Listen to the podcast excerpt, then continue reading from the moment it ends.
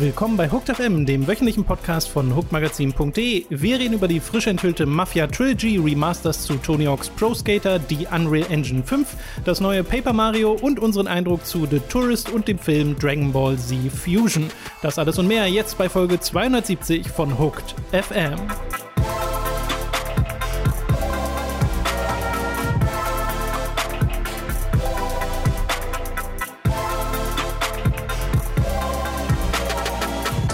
Wir begrüßen euch bei einer weiteren Folge Hooked FM. Ich bin Tom und mir zugeschaltet ist erneut Skaterboy Robin Schweiger. Uh, you a skater boy, he got a little beta boy, beta boy. uh, I want an alpha male. Ja, das ist mein Lieblingssong von ähm, Avril Lavigne. Leider hart gerettpillt in den letzten fünf Jahren, aber was soll man machen? Äh, ich sehe aber, du bist trotzdem sehr textstark, was äh, alte ja, ja. Songs aus den frühen 2000ern angeht. Wirklich, werf mir jeden Avril Lavigne-Song entgegen und ich kann den Text eins zu eins wiedergeben. So, jetzt bitte eine Runde Papa Roach. Kannst äh, du das? Wow. Was ist Papa? Ich kenne den Namen Papa Roach, aber ich kenne keinen einzigen Song von denen. Cut My Life into Pieces zum Beispiel. Achso, ah, das ist, ach, das ist Cut My Life into Pieces. Ja. Oh, this is my favorite sport. Oh, sehr schön. Ja. Das finde ich schon gut. Ja, also das ist ein bisschen Foreshadowing für ein Thema, das wir gleich haben. Vorher äh, können wir ein, über einen Podcast reden, den es bei uns exklusiv bei Patreon und bei Steady gibt, ab 5 Dollar bzw. Euro. Da haben Robin und ich nämlich über Kultspiele geredet und über die Art und Weise, wie man mit Kultspielen umgeht. Also sowas wie The Wonderful 101, über das wir auch letzte Woche geredet haben, ist so ein bisschen eine Extended-Version des Gesprächs aus dem letzten Podcast, wo es auch darum geht, wie sehen die Fans Fans von Kultspielen die Spiele? Wie sehen die Fans von Kultspielen die Reviews für diese Spiele? Werden bestimmte Kultgames auch gerne mal über ihre eigentliche Qualität hinaus gelobt mit der Zeit, gerade um so ein bisschen die die nicht vorhandene Popularität auszugleichen. Und das war ein sehr interessantes Gespräch, was wir da hatten. Da haben wir über mehrere Titel geredet, unter anderem ja auch über Nier zum Beispiel. Mhm. Und äh, das äh, war sehr schön und spannend und das könnt ihr euch da anhören. Genau, das war wirklich ein, ein, eines der interessanteren Themen, an die ich mich so erinnern kann, einfach weil das auch bei mir so im, das, also wir hatten, wir sind auf die gleiche Idee gekommen, das war bei mir auch so latent, aber doch nicht ausformuliert. Und dann hast du mir das geschrieben, ich habe mir so, ah, perfekt. Mhm. Äh, genau das hatte ich im Kopf, ohne es vernünftig verbalisieren zu können.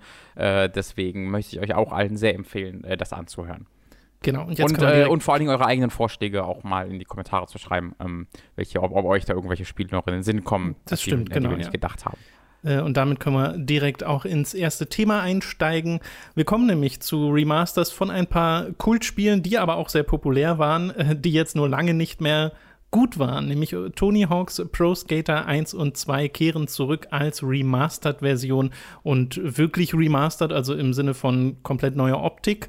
Aber spielerisch soll vieles beim Alten bleiben, aber nicht alles, was ganz interessant ist. Und äh, Tony Hawks 1 und 2 werden entwickelt von Vicarious Visions. Das sind die, die zuletzt zum Beispiel die Crash-Spiele remastert mhm. haben und die ja bei vielen beliebt sind, bei manchen nicht so sehr, weil es ja durchaus Beschwerden gibt über zum Beispiel die Springphysik bei den Jump'n'Run-Spielen. Mhm. Aber an und für sich sind das ja sehr erfolgreiche und beliebte Remasters gewesen. Genau, sie haben und, ja auch ähm, Spyro gemacht, ne? Genau, und sie arbeiten jetzt an Tony Hawk und zwar auch mit ehemalige Neversoft-Entwickler, die halt bei Vicarious Visions inzwischen sind, was ganz witzig ist. Also sind oh. auch ein paar Leute vom Originalteam quasi dran an den Tony Hawk-Spielen. Und was ich ganz witzig finde bei dieser Ankündigung, die ja auch im Rahmen des Summer Game Fest von Geoff Keighley stattfand, da haben die Entwickler direkt betont, wie wichtig ihnen das Game Feel ist und wahrscheinlich auch nicht zu Unrecht, weil das ist das, was zuletzt bei Tony Hawk's Pro Skater HD, eine HD-Version, die es 2012 schon mal gab, die nichts Halbes und nichts Ganzes war, die sich nicht richtig gut angefühlt hat mhm. und aufgrund der sie jetzt extra so diese Betonung drauflegen, so dieses Mal soll es sich richtig gut anfühlen. Sie haben sogar gesagt, dass sie Teile des Codes aus dem Original benutzen, um dieses Gefühl wiederherzustellen von Tony Hawk's Pro Skater 1 und 2 mhm. und trotzdem aber Elemente der späteren Spiele reinholen, dass man zum Beispiel endlose Kombos aneinander rein kann und ein paar Tricks sind dabei, die es halt vorher nicht gab in den Original Tony Hawks 1 und 2. Aber alle alten Skater, alle alten Tracks, der Creative Park ist dabei, der Creative Skater ist dabei. Also in der Hinsicht soll es sehr nah am Original sein, was den Umfang angeht. Und das ja. finde ich klingt alles sehr, sehr gut. Finde ich auch, Vicarious Visions ist da ja auch so, ziemlich der Entwickler, der noch am meisten, den, den, es noch gibt und der so am meisten Erfahrung mit der Serie hat. Die haben ja wirklich, also die haben ja damals Tony Hawk's Pro Skater 2 geportet auf den Game Boy Advance. ähm, da gab es die ja. auch schon und haben halt seitdem an fast jedem Tony Hawk in irgendeiner Art und Weise gearbeitet, haben auch ähm, so ein paar ähm, äh, DS oder Advance Ableger gemacht, die sie dann selbst entwickelt haben. Äh, sowas wie Skateland gibt es da. Äh, da sind, da haben sie also auf jeden Fall einen Entwickler, der viel Erfahrung mit der Serie hat, auch wenn es jetzt natürlich in anderer Form ist, ähm, aber der jetzt nicht irgendwie out of nowhere kommt, sondern der bereits sehr, sehr, sehr, sehr, sehr viel, seit vielen äh, Dekaden jetzt schon an der Serie arbeitet. Genau, und das wird aber wieder gepublished von Activision, wie ja auch diese Crash Remasters und so. Also es mhm. ist ja auch alles ein Activision-Ding. Was ich interessant finde, weil ich hatte gedacht, oder es kam bei mir so rüber, dass Tony Hawk, also wirklich der, der, der Skater, der Mensch Tony Hawk, äh, sich so ein bisschen von denen trennen wollte, aber jetzt mhm. ja scheinbar doch nicht, nachdem halt die letzten ja. Tony Hawk-Spiele alle so scheiße waren. Ja, genau, weil ich vermute ja sehr, sehr stark, dass, ähm, warte mal, Tony Hawks Pro Skater, besitzt Tony Hawk die Rechte daran? Oder besitzt Activision die Rechte an dieser ja, Serie? Keine Ahnung, wie das mit den Namensrechten gerade genau ist. Das, das müsstest du entweder jetzt übers äh, Googlen in Erfahrung bringen, aber ich weiß nicht, ob das ja. mitten im Podcast aber genau, geht. Genau, also das ist halt wirklich die Frage, ähm, ob das überhaupt möglich wäre oder ob das Spiel dann halt Tony Hawks Professional Skating heißen müsste. Ähm, ja, du ähm, könntest halt keine Remasters machen von alten Spielen, genau, ohne die Rechte Fall. zu haben. ja. ja. Uh, Activision let the license, licensing deal expire while holding all publishing rights. Also, mhm. äh, was auch immer das heißt. ja, naja, also Vertriebsrechte, aber entwickeln könnte es jemand? Nee, hä? Ja, verstehe ich auch nicht so ja. ganz. Äh, das, äh, vielleicht hat da jemand von euch ein bisschen bessere Einblicke, dann könnt ihr uns das gerne ergänzen. Ist ja hierfür auch nicht so wahnsinnig relevant. Äh, das Spiel soll 40 Euro kosten, soll am 4. September erscheinen und für Vorbesteller gibt es auch eine spielbare Demo vorher, die Warehouse-Demo, was auch so ein bisschen ein Throwback ist an die alten Demos, die es zu äh, Tony Hawk gab äh, mhm. damals. Ich habe ja sogar auf einer meiner Dreamcast-Demo-Discs bei den Streams, die ich gemacht habe, mal eine genau so eine Warehouse-Demo zu Tony Hawk 1 gespielt, was ich sehr lustig finde. Ja. Und ähm, da könnte man das quasi back-to-back -back spielen, wenn diese Demo draußen ist. Und äh, es gibt auch noch den, äh, die Aussage, dass ein Großteil, aber nicht alle, der Original-Songs dabei sind. Also dass eben Papa Roach, Bad Religion, Powerman 5000, Rage Against the Machines und so, die sind alle vertreten. Mhm. Man weiß jetzt nicht genau, welche nicht vertreten sind, aber es wird wohl, äh, doch, wohl doch, da gab es einen, da habe ich einen Artikel, das, das, waren, das war aufgelistet. Warte ganz kurz. Oh, gab es sogar schon eine richtige Liste? Mhm, das Dann habe ich die nämlich übersehen. Das waren nur vier oder fünf Songs, das war sehr wenig. Äh, das wäre okay, ja. Also ich finde halt schon beeindruckend, dass sie einen Großteil der Songs dabei haben, weil ich dachte immer, das ist so der Grund, weshalb diese Spiele nicht als Retro-Releases veröffentlicht werden. Weißt mhm. du, warum wir bei GOG.com ja. oder auf dem PlayStation Store nicht die Originalversion von Tony Hawk's Pro Skater 1 und 2 und auch der anderen Tony Hawk-Spiele oder generell so alter Fun-Sport-Spiele haben, weil der Soundtrack und die Lizenzierung dem im Weg steht.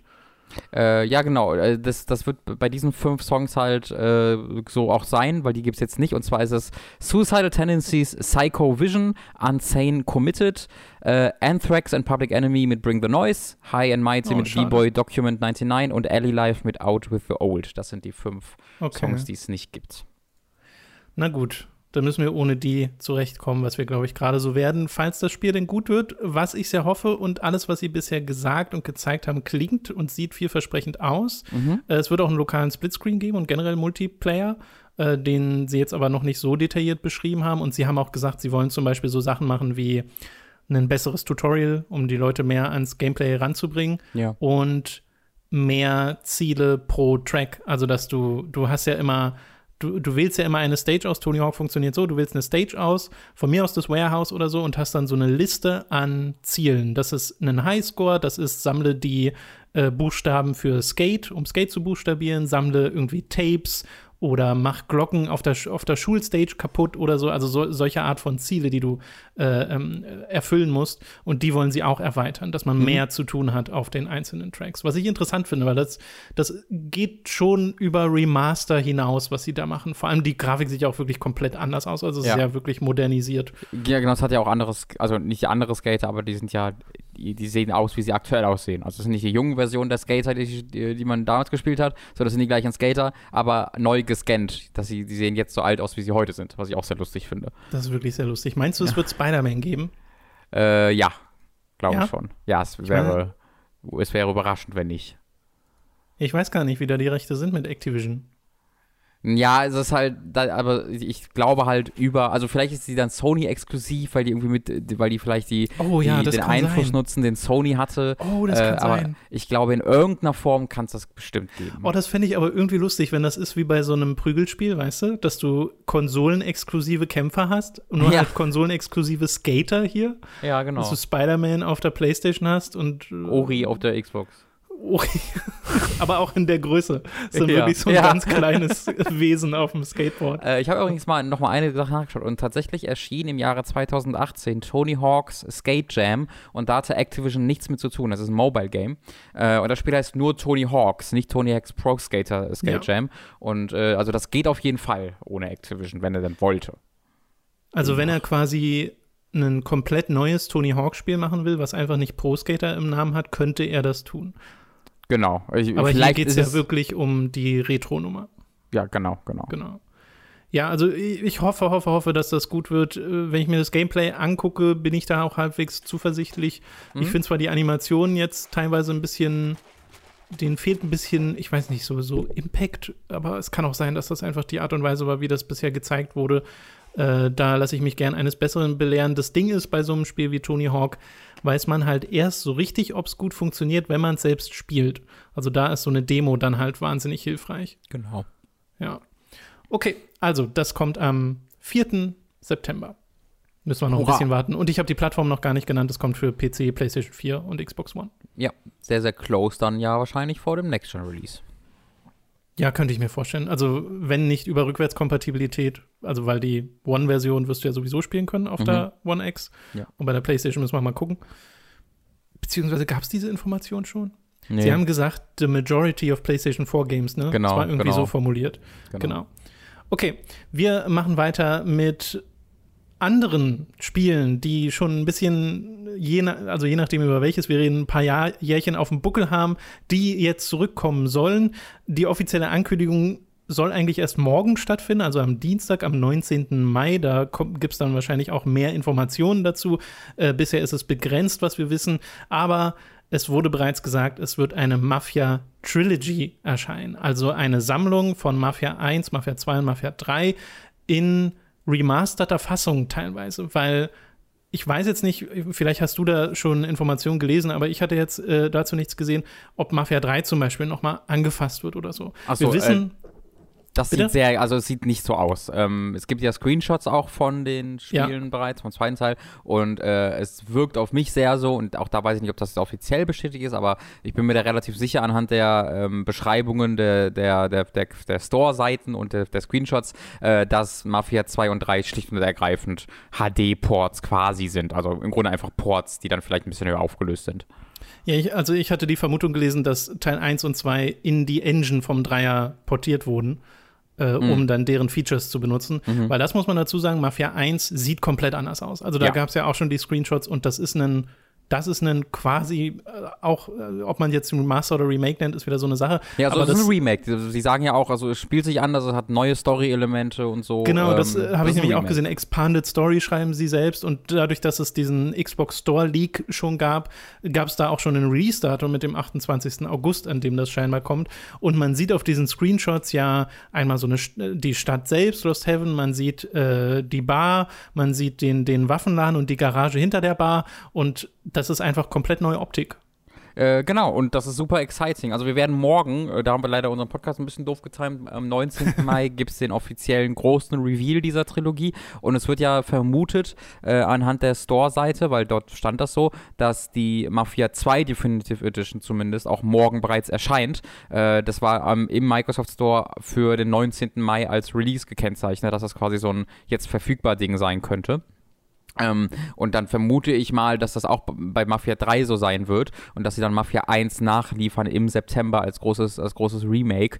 Äh, so wirkt es ein bisschen gerade. Äh, ich bin da, wie man sich wahrscheinlich denken kann, super excited drauf, Tom. Ich finde, das ist grandios. Mafia hat das super, super verdient, äh, wie ich finde, da nochmal äh, eine, also nicht nur irgendwie geportete Variante, sondern wirklich so, wir, wir nehmen uns den Kern dieses Spiels äh, als modernes Spielerlebnis. Äh, das fände ich, das finde ich so toll. Ich freue mich da unglaublich drauf.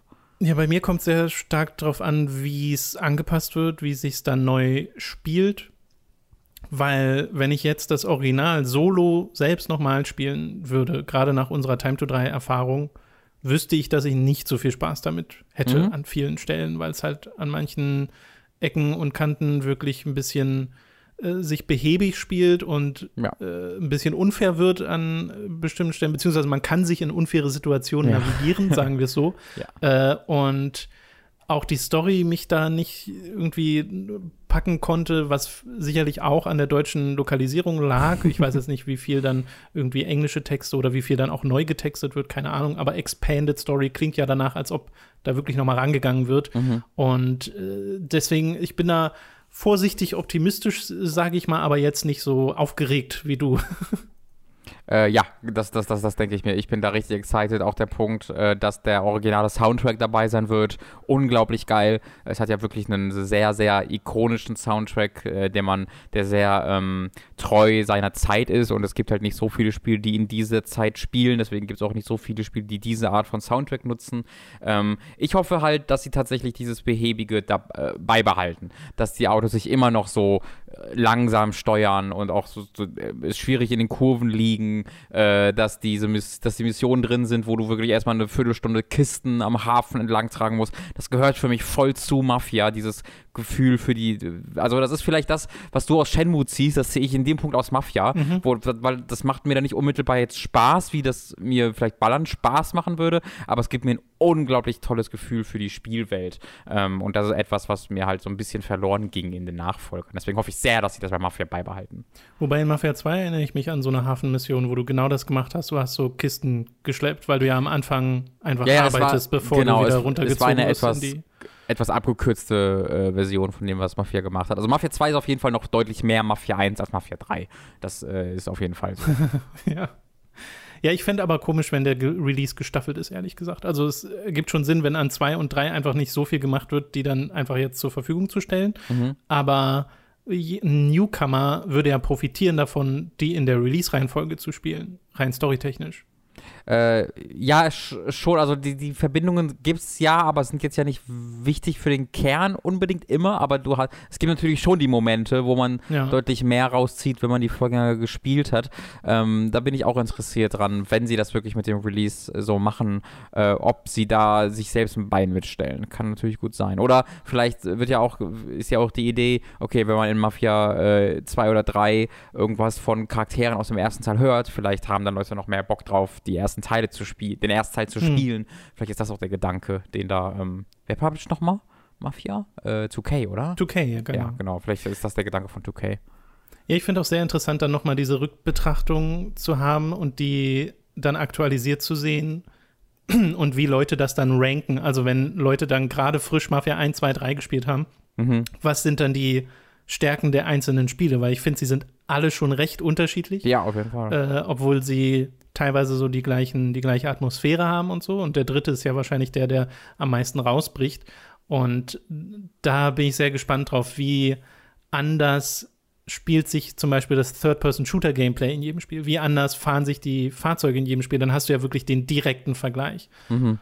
Und ich hoffe, dass es ehrlich gesagt auch den Unterschied noch gibt, dass nicht alles ich, einfach ja, auf jeden Fall. sich gleich anfühlt. Genau, das wäre sehr schade, weil ich, also ich mag so, so Serien auch durchaus, die dann, die dann sich so verändert haben über die Jahre oder die einfach für unterschiedliche Ziele hatten in ihrer Entwicklung. Mhm. Und da würde man auf jeden Fall äh, Mafia was nehmen, wenn man die alle angleichen würde.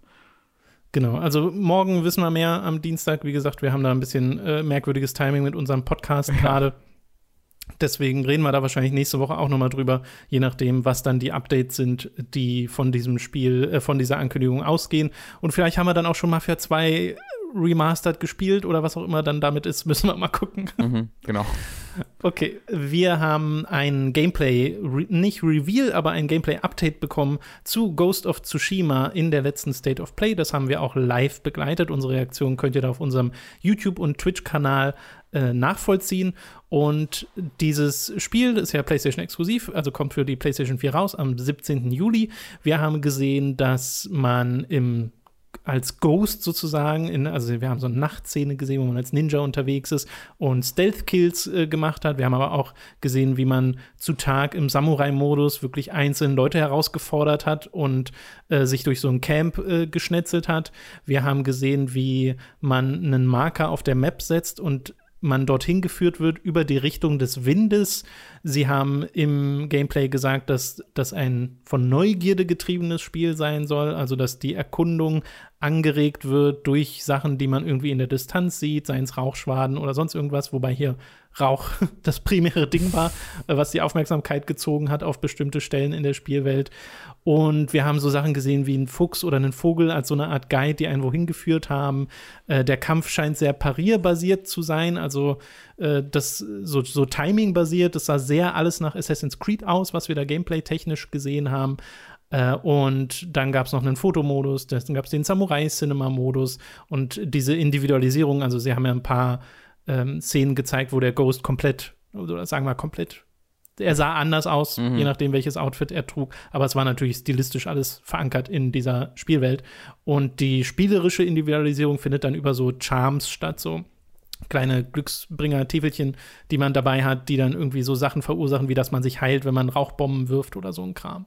Hat das bei dir gezogen, so im Nachhinein, jetzt wo du auch noch so ein bisschen Zeit hattest, Perspektive darauf zu bekommen, hat das die Nadel, die Vorfreude-Nadel nach oben, nach unten bewegt oder gar nicht? Oh, also auf jeden Fall nach unten, einfach weil ähm, vorher war das Spiel halt ein bisschen sowas Mysteriöses. Ne? Es gab die Interview äh, die Interviews mit dem Entwickler, wo man schon so ein bisschen was dazu erfahren hat, aber die haben natürlich dann auch nie ganz so viel Eindruck hinterlassen, wie es Trailer machen. Und die Trailer haben dir ja nie so richtig ausführlich erklärt, was dieses Spiel jetzt wirklich auf einer spielerischen Ebene ist. Und deswegen konnte sich, glaube ich, jeder so ein bisschen selbst in seinem Kopf seine Wunschvorstellung ausmalen, was dieses Spiel sein könnte. Äh, und das habe ich jetzt tatsächlich nicht so viel gemacht. Ich habe mir gar nichts konkret darunter vorgestellt. Was ich aber halt für mich nicht so richtig erwartet habe, ist halt, dass es wirklich ein so ähm, bekanntes Open-World-Spiel ist. Das ist wirklich, also es ist wirklich so, dass mein Bruder, äh, mit dem ich auch, mit dem ich auch Price the Casual gemacht hat, mich am nächsten Tag angeschrieben hat und sag mal, ey, sag mal, dieses Ghost of Tsushima, ist es einfach Assassin's Creed? Fragezeichen. äh, und das ist halt niemand, der jetzt unglaublich krass in der Videospielindustrie drinsteckt oder so, aber er hat sich diesen Trailer zwei Minuten angeguckt und sofort gedacht, warte mal, das ist doch einfach Assassin's Creed.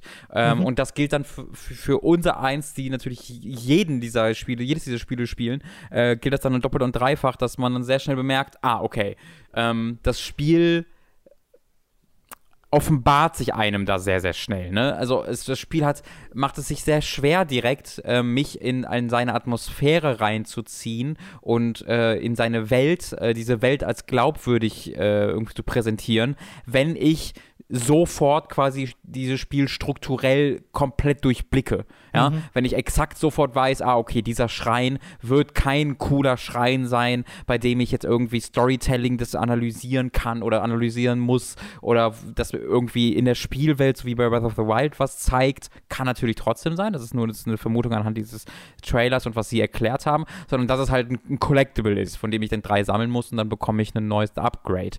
Ähm, das wird mir sicherlich Spaß machen machen, so wie mir auch Assassin's Creed Odyssey und Origins sehr, sehr viel Spaß gemacht haben. Es ist aber auch eine ähm, extrem unspannende, ein unspannendes Ende für die Exklusivtitel in dieser Konsolengeneration. Das ist einfach so, eine, so, ein, so ein Zusammensammeln aller, äh, aller ähm, Xbox One und PS4 Gen Open World Spiele zu sein scheint. Mhm.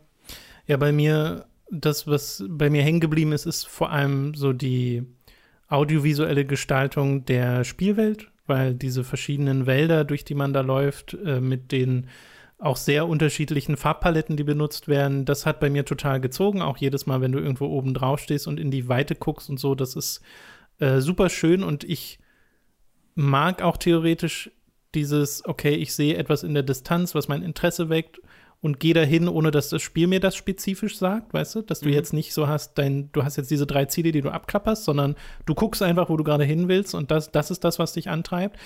Aber ich glaube, auch dieser Reiz kann sehr schnell verschwinden, wenn irgendwie drei von fünf dieser Dinger Mongolen-Camps sind, die ich platt mache. Weißt ja, du, wenn das ja. dann so, okay, dann, dann sehe ich auch so den Code hinter dem Spiel und dann fällt mir Immersion dann auch automatisch schwer, weil ich muss auch zugeben, bei mir hat diese, haben diese Assassin's Creed-Anleihen auch nicht wirklich Aufregung ausgelöst. Ich habe jetzt einfach sehr schon das Gefühl zu wissen, was ich da spielen werde.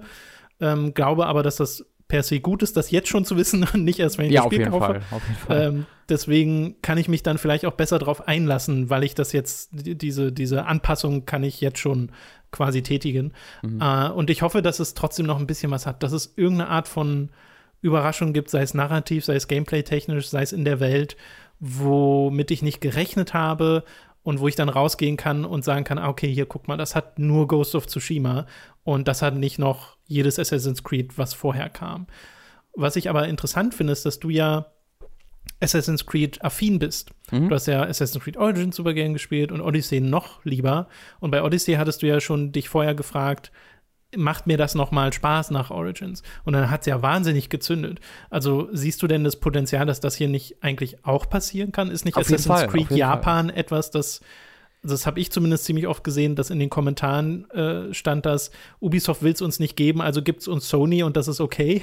Ja, genau. Äh, ja, also diese äh, krasse, diesen krassen Willen, diese Spiele im Japan-Setting zu haben, hatte ich jetzt, hatte ich glaube ich schon mal, aber auch unter anderem durch ähm, äh, halt sowas wie äh, Sekiro oder Nio, äh, hatte ich schon das Gefühl, dass ich in dem Setting dann recht viel bekommen habe oder so, dass ich jetzt nicht das Gefühl hatte, ich brauche jetzt unbedingt noch ein Open, riesiges Open World Assassin's Creed auch noch noch da drin. Ähm, aber gut, würde mich auch nicht beschweren. Und das ist ja auch die Sache. Also ich will überhaupt gar nicht sagen, dass mir das keinen Spaß machen wird oder dass, äh, dass ich damit nicht viel Zeit verbringen werde. Genau, du hast es bereits erwähnt, genau so war es ja wirklich bei Odyssey. Ähm, es ist halt nur äh, so richtig große Vorfreude kann da für mich nicht entstehen. Mhm. Ähm, weil da, dafür braucht es irgendwas, was mich ähm, wo ich, was mich irgendwie über, nicht, also überrascht im besten Falle oder zumindest interessiert, wo ich irgendwie denke, oh, was ist, was steckt denn dahinter? Ähm, das muss auch gar nicht jetzt unbedingt nur das Gameplay sein. Ich würde dann nochmal Horizon Zero Dawn erwähnen. Es kann auch sowas wie das Setting sein oder der Plot, wo ich mir halt bei Horizon Zero Dawn super ganz dachte, okay, warum zum Fick sind hier Roboter-Dinos? Und äh, war dann sofort an der Story interessiert und das hat dann wunderbar im Spiel selbst funktioniert. Ähm, aber das gibt's halt alles bei Sekiro, äh, bei Sekiro, Entschuldigung. Das gibt's alles bei Ghost of Tsushima für mich nicht, weil der Plot ist für mich bisher sehr undurchsichtig einfach und da erwarte ich mir halt auch nichts von, weil da in dem Promotion kein großer Fokus drauf gelegt wird und ich bei Sucker Punch eben auch keinen Grund sehe, da jetzt äh, mich unglaublich drauf zu freuen, sondern eher mit, äh, mit einer vorsichtigen Skepsis da bleiben würde. Und dann bleibt halt das Spiel nur noch auf seiner optischen und spielerischen Ebene. Und ja, optisch sieht es halt sehr, sehr gut aus, ähm, aber ich habe jetzt auch schon sehr, sehr, sehr viele sehr, sehr, sehr gut aussehende Open-World-Spiele gespielt in dieser Generation ähm, und spielerisch war es dann halt das Bekannte. Also ich mhm. glaube, dass ich glaube, Ghost of Tsushima könnte richtig gutes Comfort Food werden.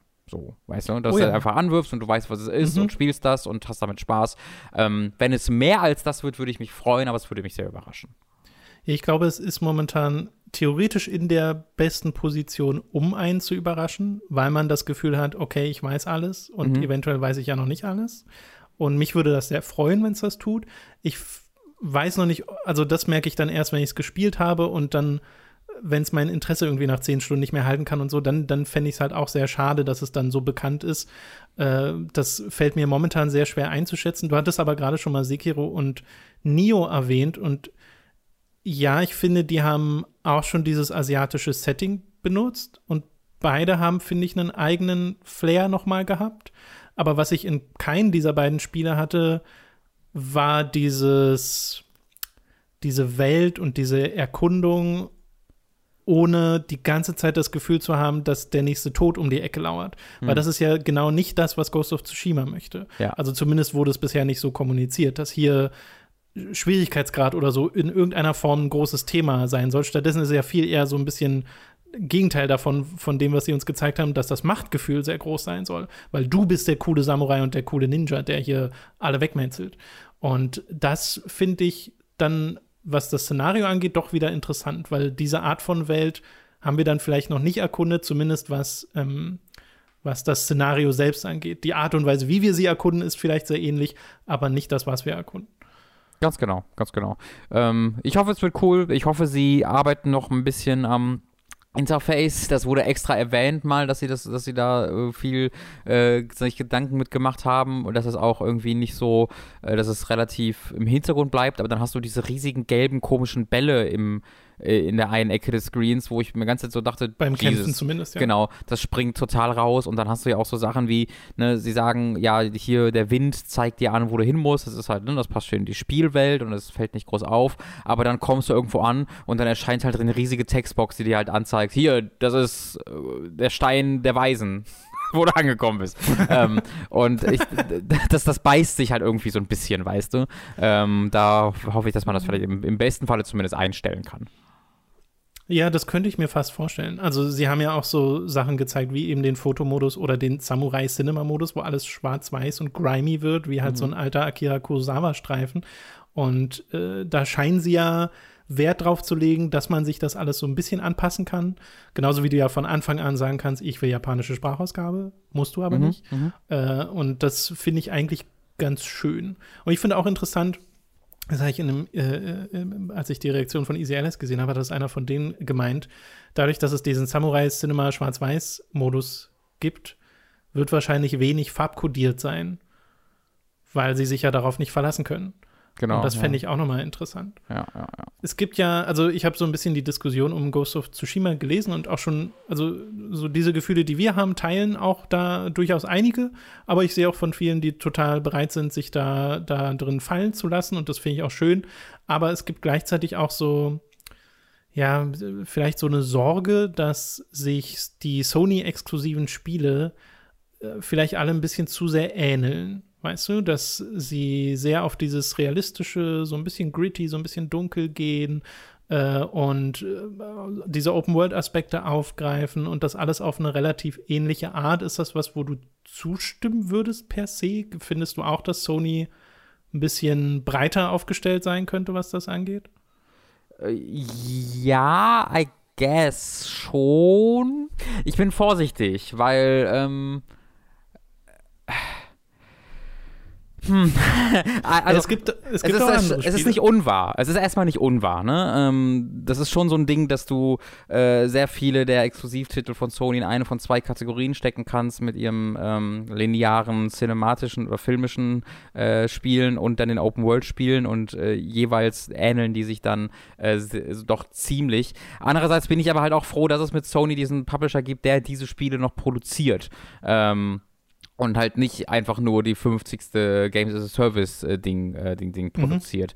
Ähm, du meinst diese Singleplayer-Titel? Ganz genau, ganz genau. Deswegen bin ich da vorsichtig, das nicht zu sehr äh, zu, zu, zu scharf zu kritisieren. Ich glaube halt, dass ein guter Mittelweg da gefunden werden müsste, halt, dass ähm, jetzt äh, nach Days Gone und Horizon und ähm, äh, Ghost of Tsushima, äh, man könnte, wenn man wollte, wobei ich das glaube, dass das noch anders genug ist, Spider-Man vielleicht auch noch dazu zählen, aber es ist schon recht einzigartig im Vergleich zu diesen anderen Spielen, ähm, dass man eben da sich nicht zu sehr verliert in einfach nur, ja, macht halt mal dieses Spiel, dieses Mal in diesem Setting und dann war es das. Mhm. Ähm, da, also ich, ich verstehe, wo der, wo der Kritikpunkt herkommt. Ich persönlich würde jetzt nicht so sehr, aber auf, selbst auf diesen Kritikpunkt einsteigen. Ja, ja, ich auch nur teilweise, weil ich sehe das schon, du hast so diese God of War, Last of Us Schiene und dann auf der anderen Seite die Days Gone, Tsushima, Horizon und Spider-Man Schiene, weil Spider-Man ist zwar spielerisch sehr anders, aber strukturell nicht. Mhm. Äh, und da kann ich mir schon vorstellen, dass manche Leute da so denken, ah, okay, wieder so eine Art Spiel. Äh, und das ermüdend, als ermüdend empfinden. Ich finde, auf der anderen Seite hast du halt diese, sie machen es in kleineren Projekten. Du hast einen Astrobot oder sowas, was dann plötzlich kommt und eine super kreative VR-Jump'n'Run-Erfahrung ist. Äh, oder eine Neck, was eine sehr unkreative 2D-Jump'n'Run-Erfahrung mhm. ist. Oder 3D-Jump'n'Run-Erfahrung, also mhm. also non-VR. Äh, zumindest empfand ich Neck als nicht so wahnsinnig kreativ. Äh, ich habe mir gestern Neck 2 runtergeladen. Echt? Ja. Why? War kostenlos. Okay. äh, und du hast sowas wie Dreams. Ja. Ja, genau. Äh, das muss man natürlich auch auf jeden Fall sowas davon Oder Last Guardian gilt mhm. ja eigentlich auch so fast als, doch ist ja ein Exklusivtitel, hat ja Sony finanziert. Ja, ja genau. Genau. Ja, also, hm, finde ich auch schwierig, da so komplett nickend zuzustimmen. Mhm. Äh, aber ich sehe so ein bisschen, wo es herkommt, weißt du? Genau. Weil ich hatte diese Kritikpunkte gelesen und dachte so, hm, ja, ja, ja, schon so ein bisschen. Äh, das kommt immer sehr drauf an, was jetzt die Next-Gen-Ladung sein wird, weil wir das einfach gerade nicht wissen. Was macht Sony für die nächste Konsolengeneration? Ja. Genau. Aber lassen wir es einfach mal auf uns zukommen. Ghost of Tsushima jedenfalls erscheint am 17. Juli, also jetzt auch nicht mehr so wahnsinnig lange hin. Und auch am 17. Juli erscheint Paper Mario The Origami King für die Nintendo Switch, das überraschend diese Woche angekündigt wurde, einfach mit einem Trailer. Äh, ist einfach so gedroppt, was auch wieder ein Zeichen dafür ist, dass Nintendo keine Direct machen wird, jetzt im Juni. Mhm. Weil diese Dinge wahrscheinlich einfach einzeln angekündigt werden. Und in Paper Mario The Origami King, was wirklich ein komplett neuer Teil dieser Serie ist, da gibt es den namensgebenden Origami King, der unter anderem Peaches Schloss übernimmt. Peach selbst ist im Trailer, sieht man das, auch so eine kleine Origami-Figur und will, dass sich Mario auch so zusammenfaltet. Mario will das natürlich nicht. Äh, und dann ist der Konflikt vorprogrammiert. Äh, du hast dann noch so eine gute Origami-Figur an deiner Seite und Bowser. Bowser ist aber auch bereits zusammengefaltet. Du hast also so ein mhm. Viereck-Falt-Bowser, der dir folgt, was sehr, sehr lustig aussieht. Und Toad gibt es dann noch. Äh, wir haben gesehen, dass es so eine Art Faltarme gibt als Gameplay-Feature, das man wahrscheinlich für Puzzles und sowas nutzen wird. Das sieht man bereits im Trailer. Oder am Ende des Trailers hat Mario so ein Metroid- Helm auf und da liegt auch so ein Donkey Kong Helm rum. Keine Ahnung, ob das einfach nur so ein Spaß sein soll oder auch in irgendeiner Form ein Gameplay-Feature darstellt. Vom Kampfsystem gab es in dem Trailer selbst wenig zu sehen, aber es gab so japanische Footage anderswo, wo man schon mal ein bisschen einen Blick drauf werfen konnte. Und das fällt mir sehr schwer zu durchschauen, weil da steht Mario in der Mitte von so, so ja. von mehreren Kreisen und auf diesen Kreisen steht jeweils immer ein Gegner, das sind so verschiedene Gumas, die stehen in so einer Reihe und die springt er dann nach und nach ab. Und scheinbar geht es da sehr um Position, um Kombination von Angriffen und sowas. Wie gesagt, fällt mir aber schwer, ohne Erklärung aus der Footage rauszuziehen. Aber da gibt es so eine, also man hofft auf so eine Art RPG-System, weil das ist ja generell diese, dieser Konflikt der Paper Mario-Fans ist ja, dass die letzten Paper Mario-Spiele keine RPGs mehr waren, sondern Action-Adventure. Und dass das spielerisch vielen, vielen Leuten nicht gefallen hat. Und sie hoffen, dass das wieder zurückkehrt zu äh, seinen Wurzeln. Gerade jetzt auch, wo es Mario und Luigi einfach nicht mehr gibt, weil es den Entwickler nicht mehr gibt, was sehr schade ist. Was ich aber super interessant fand, die Origami King wird entwickelt von Intelligent Systems, mhm. den Leuten hinter Fire Emblem, die ja. dieses Spiel gemacht haben, während ähm, Koei Tecmo Fire Emblem Three Houses gemacht genau, haben. Genau, was vielleicht erklärt, warum sie eben äh, Fire Emblem Three Houses nicht genau. selbst gemacht haben, weil sie mit ja. Paper Mario beschäftigt waren, was ein lustiger Tausch ist.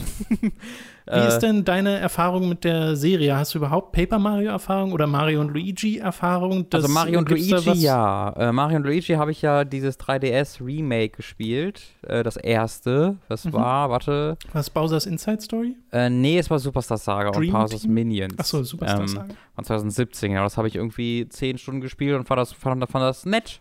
Und das war es dann ehrlich gesagt so, fand okay. ähm, und äh, Paper Mario, ich gucke gerade mal kurz die Release nach. Ich glaube, Paper Mario habe ich tatsächlich nie gespielt. Mhm. Äh, nee, habe ich nie gespielt. Äh, deswegen kann ich auch, also ich habe es auch mitbekommen, wie unglücklich Leute mit Sticker Star und äh, Color Splash waren. Ähm, wünsche jedem von denen, dass, äh, dass mit Origami King wieder etwas kommt, was, äh, was ihnen tatsächlich gefällt, klar. Ja, bei mir ist es so, ich habe Super Mario RPG gespielt, was ja der inoffizielle erste Teil dieser Serie ist, so ein bisschen zumindest. Naja, es ist, das äh, ist der offizielle erste Teil von Mario und Luigi, ne? Weil Mario und Luigi heißt ja in Japan Mario und Luigi RPG. Ja, aber es ist so ein, aber Leute, die an Mario RPG gearbeitet haben, haben auch an Paper Mario mitgearbeitet. Das ist ein bisschen weird. Mhm. Das ist ja so, die sind miteinander verwoben, diese Reihen. Und ja, auf jeden Fall. Ist dann, hat sich's mehr gespalten. Äh, und Paper Mario will ich unbedingt noch nachholen, vor allem auch Paper Mario, äh, die GameCube-Version, Thousand Year Door. Ich glaube, bei uns heißt es die Legende vom Aeon-Tor.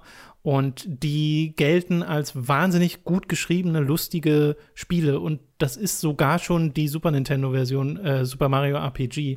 Also, das, das ja. hat mich ja so überrascht, wie, wie unheimlich charmant und witzig geschrieben das ist. Und von dem, was man jetzt hier im Trailer sieht, ist so diese, diese, dieser Spirit davon auch wieder so ein bisschen da, mhm. äh, weil das wäre für mich tatsächlich persönlich das Relevante.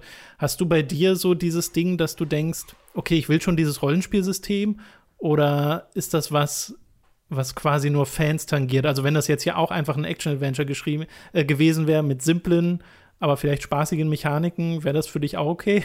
Ja, für mich persönlich schon, natürlich. Ähm, aber äh, ich glaube, da gibt es andere Serien, die man dafür nutzen könnte. Also ich finde schon, dass Paper ja. Mario dann, warum nicht den Fans das geben, warum, weswegen sie diese Serie lieben, weißt du? Da würde ich so ganz genau, simpel ja. denken. Macht doch einfach das, was die Leute wollen davon und probiert die Color Splash Sachen so oder Sticker Star Sachen mit, äh, also nennt es halt nicht Paper Mario, sondern macht halt Mario Sticker Star raus und gibt ihm einen anderen genau, Grafikstil. Spin-off. So. Ja. Ja, also ich hoffe auch, dass die Fans da zum einen das bekommen, äh, was sie möchten und dass es auch für alle anderen einfach ein gutes Spiel wird. Ich finde es super interessant, dass das jetzt angekündigt wird und bereits am 17. Juli rauskommt. Also diese, dieser Weg von Ankündigung bis Release ist extrem kurz. Glaubst du, das ist smart, das zu machen, dass so kaum Zeit ist, um irgendwie so eine Art Hype zu schüren, sondern einfach nur so, ja, hier, das ist die Ankündigung und jetzt können das auch schon spielen? Ach ja, das, du hast ja gesehen, wie das auf Twitter abging. Ähm, ich mhm. glaube halt, es ist schön, diesen, diesen Event-Charakter zu haben, auch für uns, ähm, weil wir eben daraus auch was basteln können. Äh, aber äh, ich glaube auch nicht, dass. Also ich bin schon Fan davon, also ich, also ich weiß jetzt zum Beispiel nicht, ob ich so ein großer Fan davon bin, wenn ähm, das, was Sony mit Ghost of Tsushima gemacht hat, die Regel wird. Dass dann irgendwie du jede, alle mhm. zwei Wochen so ein Anführungszeichen Event hast für ein einzelnes Spiel mit irgendwie fünf bis zehn Minuten äh, Trailern oder 15 Minuten in dem Falle. Ähm, deswegen, das hätte ich jetzt auch bei Paper Mario mir gedacht, okay, muss, hätte das jetzt ein Livestream sein müssen, wenn die daraus einen eigenen Livestream gemacht hätten. Deswegen finde ich das schon, schon, schon sehr okay, dass man das auch durchaus mal noch so machen kann. Ich glaube, bei mir ist so dieses Ding, ich, mir ist das hier deutlich lieber als, hey, wir kündigen es an und es dauert fünf Jahre. Das, auf, das sowieso mit dem Release, ja, ja. Auf jeden Fall. Weil ich mag zwar auch, wenn so ein bisschen so eine Zeit da ist, um zu spekulieren und zu fantasieren und sowas äh, und das so ein bisschen gemeinsam zu erleben. Aber Paper Mario ist vielleicht nicht unbedingt das Spiel dazu. Also ich glaube, zu einem Spiel wie Paper Mario passt diese relativ, dieser relativ nahe Release tatsächlich ganz gut. Wie gesagt, 17. Juli kommt es raus auf der Switch.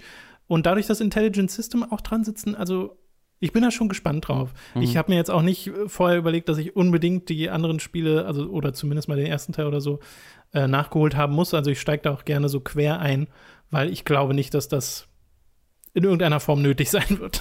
ja, ich glaube auch nicht. Ich habe gerade mal nachgeguckt, übrigens hieß auch äh, Thousand, Thousand Year Door, hieß im Japan Paper Mario RPG.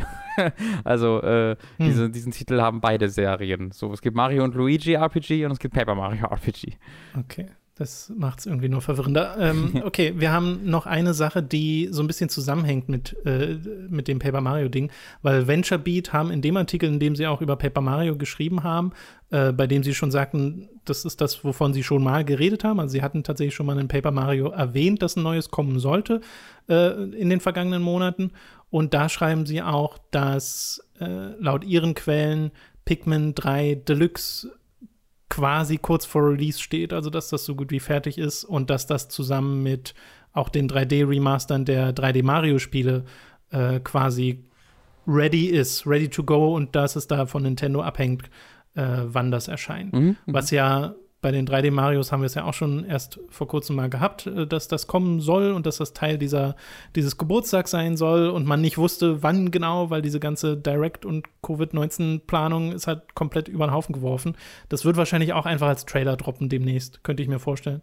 Äh, ja, ja. Das hätte ich allerdings vor vier Jahren auch schon gesagt. ähm, fair, das, fair. Äh, also ich hoffe es. Die Zeit ist gekommen. Ich habe Pikmin 3 damals auf der Wii U für eine Stunde gespielt und dachte mir, das das Beste alle ever, I need this. Äh, aber dann spiele ich es lieber auf einer anderen Konsole später und dann kam dieser Port nie. I, I need it, I want it, give it me, please. Ja, ich fände es auch sehr schön, weil es ist ein wirklich schönes, drolliges Spiel, das es verdient hat, von mehr Leuten als nur von Wii U-Besitzern gespielt zu werden. Ja. Äh, und das Ding ist ja auch, ne, als ich das ge äh, auch geretweetet hatte, ähm, hatte mir, ich glaube, To Be Chicken war es, wenn ich mich nicht irre, äh, auch sofort geschrieben, Hey, hier gab es doch diesen Artikel von 2015, wo von Pikmin 4 die Rede war, dass das fast fertig ist. Ja. Also was da mit Pikmin passiert bei Nintendo, verstehe ich nicht so ganz. Ich auch nicht, weil Nintendo ist, wahrscheinlich gucken die jedes Jahr wieder überrascht irgendwie jemand in die Augen so, Pikmin? Ja, kümmern wir uns drum, kümmern wir uns Ach, stimmt, scheiße. Und dann so ein Jahr ja, genau, später, das wird ah, immer so, das vergessen sie immer so. Genau. Liegt fertig entwickelt im Garten, schon seit fünf Jahren. Mhm. Naja, also das vielleicht kommt da Nintendo-mäßig ein bisschen was auf uns zu. Das würde mich sehr freuen. Ich freue mich auch auf die 3D-Mario-Sachen total, äh, total, weil das so meine, meine Lieblingsspiele sind mitunter. Äh, und Pikmin 3, warum nicht?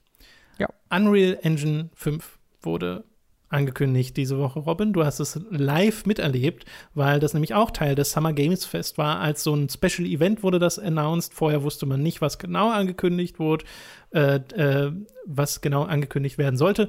Und Geoff Keighley hat es äh, ganz schön hochgehypt als so einer der wichtigsten Momente dieses Sommers.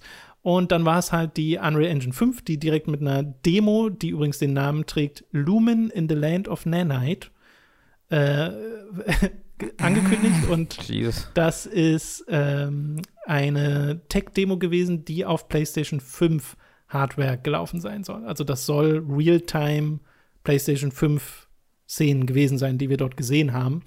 Und es sieht halt super detailliert aus. Ein sehr, sehr realistischer Stil. Man sieht, wie ähm, so ein weiblicher Charakter da durch so eine Höhle läuft und dann sieht man Tempelanlagen und später so eine Art Flugszene, die sehr eindrucksvoll aussieht. Und ne, also gleich mal vorweg, weder Robin noch ich sind technisch versiert, als dass wir euch jetzt die genauen Details sagen können. Äh, rund um die Unreal Engine 5. Aber es geht im Wesentlichen darum, dass diese Engine in der Lage ist, hochdetaillierte Assets direkt zu importieren in die Engine und damit so diesen, dieses Polygon-Limit äh, zu eliminieren, wodurch keine, äh, keine Level of Detail-Sachen mehr notwendig sind. Also dass zum Beispiel, wenn du in der Distanz ein Objekt siehst, das quasi ein anderes geringer detailliertes Objekt ist, was erst ausgetauscht wird durch ein High-Detail-Objekt, wenn du ne-, dem näher kommst. Stattdessen funktioniert das hier äh, auf Renderebene einfach komplett anders und es gibt dann dem, dementsprechend auch kein Pop-up mehr und es soll gerade für also was sie sich auch als Ziel setzen, steht sogar auf der Unreal Engine Seite, ist halt fotorealistische Grafik und eben scheint diese, dieser ganze Kram auch wie gemacht dafür, Fotorealismus umzusetzen und diese ganzen Assets zu importieren, ähm, die auf diesen, diese Scanning, auf dieser Scanning-Technologie basieren. Sie sagen, dass sie eine Global Illumination-Lösung haben, die halt für Echtzeit äh, Lichtstimmung sorgen soll. Und da gibt's, kann man noch sehr viel detaillierter gehen. Wie gesagt, so sehr kenne ich mich da nicht aus und da will ich auch einfach nichts Falsches sagen. Mhm. Äh, und ich hoffe, dass ich bisher auch noch nichts allzu Falsches gesagt habe.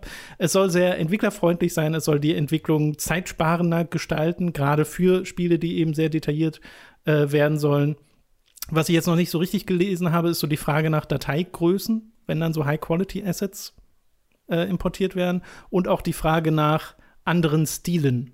Weißt du, was ist, wenn du nicht Fotorealismus haben willst, sondern einen Comic-Stil? Wie weit äh, kannst du dann profitieren von diesen zusätzlichen Features mhm. oder ist dann alles wie gehabt? Das weiß ich einfach nicht. Vielleicht gibt es da die Information schon, könnt ihr uns gerne ergänzen. Und es ist sowohl für die momentane als auch für die Next-Gen-Hardware gemacht, aber auch für PC und für Mobile soll die nutzbar sein, diese Engine.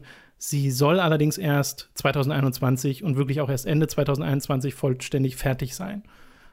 Oha, das dauert ja noch, noch eine Weile. Da, äh, hm. Mhm. Meinst du, also Hat das bei dir, also du, es gibt ja den Livestream, wo du direkt darauf reagiert hast. Da war ja das Ding, du wusstest nicht, was kommt und dann war es die Unreal Engine. Ja. Äh, und äh, hat das jetzt vielleicht auch da wieder mit der Zeit oder so äh, irgendwas bewirkt? Hast du überhaupt noch mal nachgedacht über die Unreal Engine nach diesem Stream? Ein bisschen hier und da. Also es, es gab ein, zwei äh, Videos von wirklichen Leuten, die sich sehr auskennen, die äh, das so ein bisschen in in verständlichen Rahmen packen äh, wollten, äh, damit auch Leute wie, wie ich es verstehen. Ähm, oder wie wir es verstehen. Ähm, das ist, ich kann das mal kurz nachgucken, wie, wie hieß er denn? Der, hier, ich habe den Account gerade, dann könnt ihr euch ja selbst angucken. Der, der Kanal heißt äh, äh The Cherno, also C-H-E-R-N-O mit The davor. Das ist halt ein Entwickler, der äh, selbst sehr drinsteckt in der Materie und der allgemein äh, viele Videos macht, äh, um halt solche Sachen zu erklären und zu erläutern und auch Tutorials zu machen. Äh, und der erklärt hier in einem 30-minütigen Video sehr ausführlich so ein bisschen, was das alles bedeutet und was es nicht bedeutet, ähm, was sehr interessant ist und auch ein bisschen mir geholfen hat. Ich habe es noch nicht fertig geguckt, äh, werde ich aber noch machen. Ähm, deswegen habe ich in dem Rahmen schon nochmal drüber nachgedacht. Ich habe aber am ehesten drüber nachgedacht im, Fok im Kontext von, was für eine weirde äh, Sache das war. Dass das ein Sony-Event war, das aber von Jeff Keighley präsentiert wurde im Rahmen seines Summer of Games-Dings aber niemand außer Jeff Keighley offensichtlich Microsoft oder Xbox erwähnen durfte. Ähm, und dann auch noch zwei, drei Tage danach immer noch nicht sicher war, kann das jetzt auf der Xbox laufen oder nicht? Und äh, das hat dann irgendwie wirklich drei, vier Tage gedauert, bis dann auch Tim Sweeney gesagt hat, so ja, das geht alles theoretisch auf der Xbox, äh, aber es läuft halt nur auf der PS5, weil wir haben das für die PS5 quasi im Auftrag von Sony gebaut. Äh, und äh, das gibt es einfach gar nicht versucht für die Xbox zu machen. Äh, aber das ist einfach weird. Das ist super, super weird weird, dass es dann auch nicht kommuniziert wurde von Anfang an, dass es halt ein, ein, ein, ein Sony-Ding ist. Ähm, ich ich finde es überhaupt nicht schlimm. Also, sure, do it. Aber es hat dieses ganze Event so begleitet, das ganze Zeit dann auch Jeff Keighley Fragen gestellt hat, die nicht beantwortet werden konnten, dass generell fast kaum Fragen beantwortet wurden, dass man nicht das Gefühl bekommen hat, man hat hier einen Deep Dive, man hat hier so ein super interessantes, ehrliches Ding von den Entwicklern selbst, sondern eher so ein ganz klassisches Marketing-Interview. Äh, und das war ein bisschen, nicht ein bisschen, das war sehr langweilig einfach. Hm. Ja, ich hatte so ein Zitat gesehen von Tim Sweeney, der wirklich meint, das wird doch auf Xbox laufen und super aussehen. Genau, das hat halt ein paar Tage gedauert, bis das kam. Ne? Weil zuerst hat, kamen dann halt diese typischen Antworten von, äh, kann es auf Xbox laufen? Die Antworten waren dann, das, wir haben das für die PlayStation programmiert. So. Äh, und weil halt offensichtlich äh, da angesagt wurde, dass man da weder in die eine noch in die andere Richtung was genau sagen äh, sollte, aber dann nach ein paar Tagen. Äh, ja, das ist eigenartig. Ich frage mich, was da der Deal war im Hintergrund, weil Stell dir mal vor, die Unreal Engine wäre wirklich einfach exklusiv für Xbox. Äh, für Sony meinst du? äh, für Sony, ja, sorry. Ja, da würde sich ähm, an, ich glaube, das wäre für Epic ein höchst fragwürdiger Move. äh, ja, aber und würde das wäre mal ein Hammer. Dazu, also einerseits natürlich gibt es ja viele Leute, die sagen, naja, e-, Epic machen ja auch die Sache mit Epic Game Studio, äh, mit dem, mit dem Store und so und diese Exklusivität da. Aber andererseits gibt es ja auch dann dieses sehr gegenüber Entwicklern sehr freundliche, wo sie immer sagen, hier, ihr kriegt den besten Cut im Epic Game Store. Die Unreal Engine ist auch sehr äh, äh frei verfügbar ja, das für haben sie ja geändert jetzt irgendwie auch, ne? erst ab, ab, ab einer Million Dollar Umsatz muss man da was genau, abgeben. Genau, das ist halt krass. Sowas. Das, ist jetzt, das haben sie jetzt neu geändert, wirklich, dass du, wenn du weniger als eine Million Dollar Umsatz machst, diese Engine einfach kostenlos nutzen kannst. Äh, und das ist halt wirklich richtig geil. Ja, das, ist, das meine ich ja. Das ist ja so das, das krasse Entwicklerfreundliche und die Engine selbst soll eben auch noch entwicklerfreundlicher werden. Äh, Finde ich interessant, dass es dann aber parallel die Nummer gab mit, ja, läuft auf PlayStation. It's, und jetzt weiß man ja, es läuft auch auf anderen Sachen. Also es, ist, es, stand eigentlich nie so richtig in Frage, aber die Verwirrung ist so unnötig. Genau. Ähm, ja, und zur, zur Demo selbst, also die sah halt sehr, sehr gut aus und äh, wo sie dann da so lang fliegt, dachte ich mir auch so, holy shit, das sieht sehr, sehr, sehr, sehr gut aus.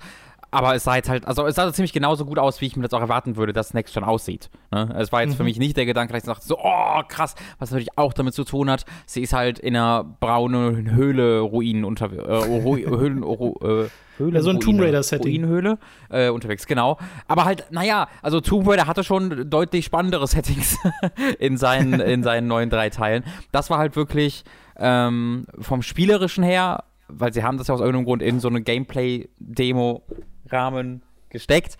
Ähm, und vom optischen her, also ich meine von Art Direction am ehesten noch, wirkt es halt sehr uninspiriert. Ähm, da hätte mir, glaube ich, halt so ein Video, was einfach durch verschiedene Landschaften fliegt und irgendwie äh, narrated wird, mir, glaube ich, sogar noch ein bisschen besser gefallen, als das in so einen äh, halben Gameplay-Kontext zu stecken. Hm. Ja, ja, gute Frage, ob und wie man das hätte anders und besser präsentieren können. Äh, ich fand es an und für sich auch eindrucksvoll, gerade weil sie auch die ganzen Nahaufnahmen von den Assets gezeigt haben und das alles super detailliert aussieht. Bei mir ist halt so das Ding, äh, Fotorealismus ist so eine Seite von Videospielen und eine super faszinierende und ich freue mich, wenn da die Technologie weitergeht und also ich will auch gar nicht in Frage stellen, dass das potenziell gerade für Entwickler total revolutionär ist in mancherlei Hinsicht, in der Art und Weise, wie man arbeitet, weil diese ganze dieser Fokus auf Polygone verschwindet mhm. äh, und dass die Arbeitsweise halt komplett verändern kann. Äh, das, das ist halt immer was anderes als das, was am, beim, bei den Spielern ankommt, sozusagen. Weil für die meisten Spieler, die sehen dann diese Grafik und denken, oh, das sieht ja toll aus. Mhm. So. Und was dahinter steckt, ist erstmal egal. Ja. Und da kommt es dann drauf an, was sehen wir 2021, 2022, 2023, wo Unreal Engine 5 davor steht. Und also ich denke, das ist ja Teil der Erwartungshaltung von Next Gen, von PlayStation 5 und Xbox One Series X, äh, Xbox Series X so rum, äh, dass wir in ein paar Jahren Spiele haben, die uns die Kinnlade runterklappen lassen. Und im besten Fall sehen wir ein paar davon heute, also beziehungsweise dieses Jahr schon, mhm.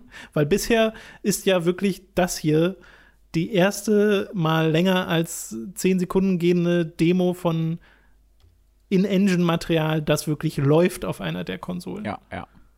Es das ist, ein bisschen crazy. Ähm, einen ganz interessanten Punkt, den äh, dieser YouTuber Cherno gemacht hat, äh, oder Entwickler, den er gemacht hat, äh, den ich noch nicht bedacht habe, ist, dass er halt äh, die Frage aufgeworfen hat, ähm, wie das mit der äh, Storage aussieht in diesem Rahmen, weil seine Vermutung war, dass diese Demo nicht kleiner als 100 Gigabyte sein kann. Ja, das ähm, meinte ich. Diese Frage nach Dateigröße scheint genau. noch nicht so richtig geklärt zu sein, oder? Weil sie reden davon, dass man so diese High-Fidelity-Assets importieren kann und die Frage, die viele Leute dann haben, ist, aber sind die Spiele dann nicht gigantisch? Ja, ja, ganz genau. Und das, also sie werden auf jeden Fall noch mal sehr viel größer werden. Äh, das ist ja, das, das, das, davon muss man halt ausgehen. Die Xbox One hat ja auch eine 1 Terabyte äh, Festplatte. Also 100 Gigabyte Spiele werden, glaube ich, keine Seltenheit mehr sein. Die gibt es ja auch heute schon in Form von ja, sowas wie Dann ist ein Terabyte halt auch super schnell voll. Dann ist ein Terabyte super schnell voll. Äh, es gibt ja die Extended Storage, die wird man, glaube ich, äh, wird man, glaube ich, nicht drum ja. kommen. Ähm, es ist und natürlich Digital Future, 100 Gigabyte Spiele ist auch nochmal äh, ein Thema, das man reden muss. Äh, ich, also es wird halt natürlich sein, dass man auch einfach in Zukunft tricksen äh, wird, ne? dass halt nur bestimmte Assets diese High-Quality-Assets sein werden, wie wir sie hier gesehen mhm. haben, wenn man sie halt wirklich sieht. Es gibt natürlich in einem eigentlichen Spiel keinen großen Grund, jede einzelne Höhlenwand so aussehen zu lassen wie hier. Ne? Also wenn du halt irgendwie oben links, wo kein Spieler hinguckt, muss die Höhle nicht unbedingt exakt so aussehen wie direkt vor deinen Augen ähm, ja. weil da guckt eh keiner hin. Äh, und so wird ja auch heute gearbeitet und äh, so wird auch da gearbeitet werden. Also jetzt nicht so, dass diese nächste Generation plötzlich alle Probleme lösen wird und jeder kann einfach machen, was man will. Die, äh, ich glaube, diese, die, die, die Größe der, der Spiele wird ein ganz zentraler Faktor werden, darum, äh, wie man Spiele entwickelt und was die Grenzen werden können mhm. von Spielen. Ja, es geht da auch, glaube ich, viel mehr um die Möglichkeit, das zu erreichen und die Technologie, die dafür jetzt bereitsteht. Aber erneut, ähm, für die, für die Deep Dive technische Diskussion müsst ihr einen anderen Podcast hören. Ja. Äh, man kann ja direkt mal erwähnen, PlayStation 5 hat ja dieses neue Game Studios Logo veröffentlicht, mhm.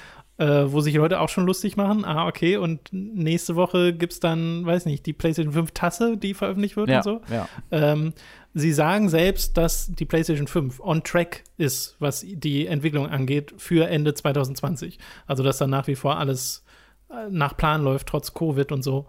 Und das finde ich irgendwie interessant, weil äh, ist das alles der Plan gerade?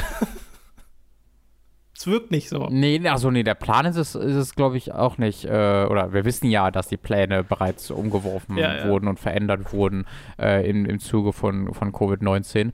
Ähm, ja, das, die Frage ist halt, ob war der Plan, der den es da vorgab, so toll. äh, ich habe keine Ahnung. Ich habe keine Ahnung. Auf jeden Fall freue ich mich äh, jetzt darauf, dass hoffentlich dann in sechs, sieben Jahren der nächste Konsolenlaunch ein bisschen spannender präsentiert wird. Ich meine, vielleicht ist die, sind, wird das letzte halbe Jahr jetzt unglaublich. Es kann ja sein, dass äh, das jetzt einfach viel Gemecker ist, weil das jetzt gerade so doof ist. Und das haben wir bis im Dezember schon komplett vergessen, weil ja, äh, von Juni bis Dezember wir von einer Sensation in die nächste schlittern werden. Das könnte ja. natürlich sein sein. Äh, ich hoffe es. Ja, ich glaube, es ist halt nur dieses, ne, wir sind halt, man wird langsam ungeduldig. Ja, auf jeden Fall. Und vor allem auch, also auch nicht grundlos ungeduldig in dem Sinne, dass es beim letzten Mal einfach anders war, anders mhm. funktioniert hat, diese ganze Next Gen, dieser Übergang. Ja. Ähm, ja. Aber ich hoffe natürlich auch, dass wir da dann einfach äh, nicht mehr drüber reden werden in der Zukunft, mhm. über, über diese, diese merkwürdige Pre-Release-Nummer.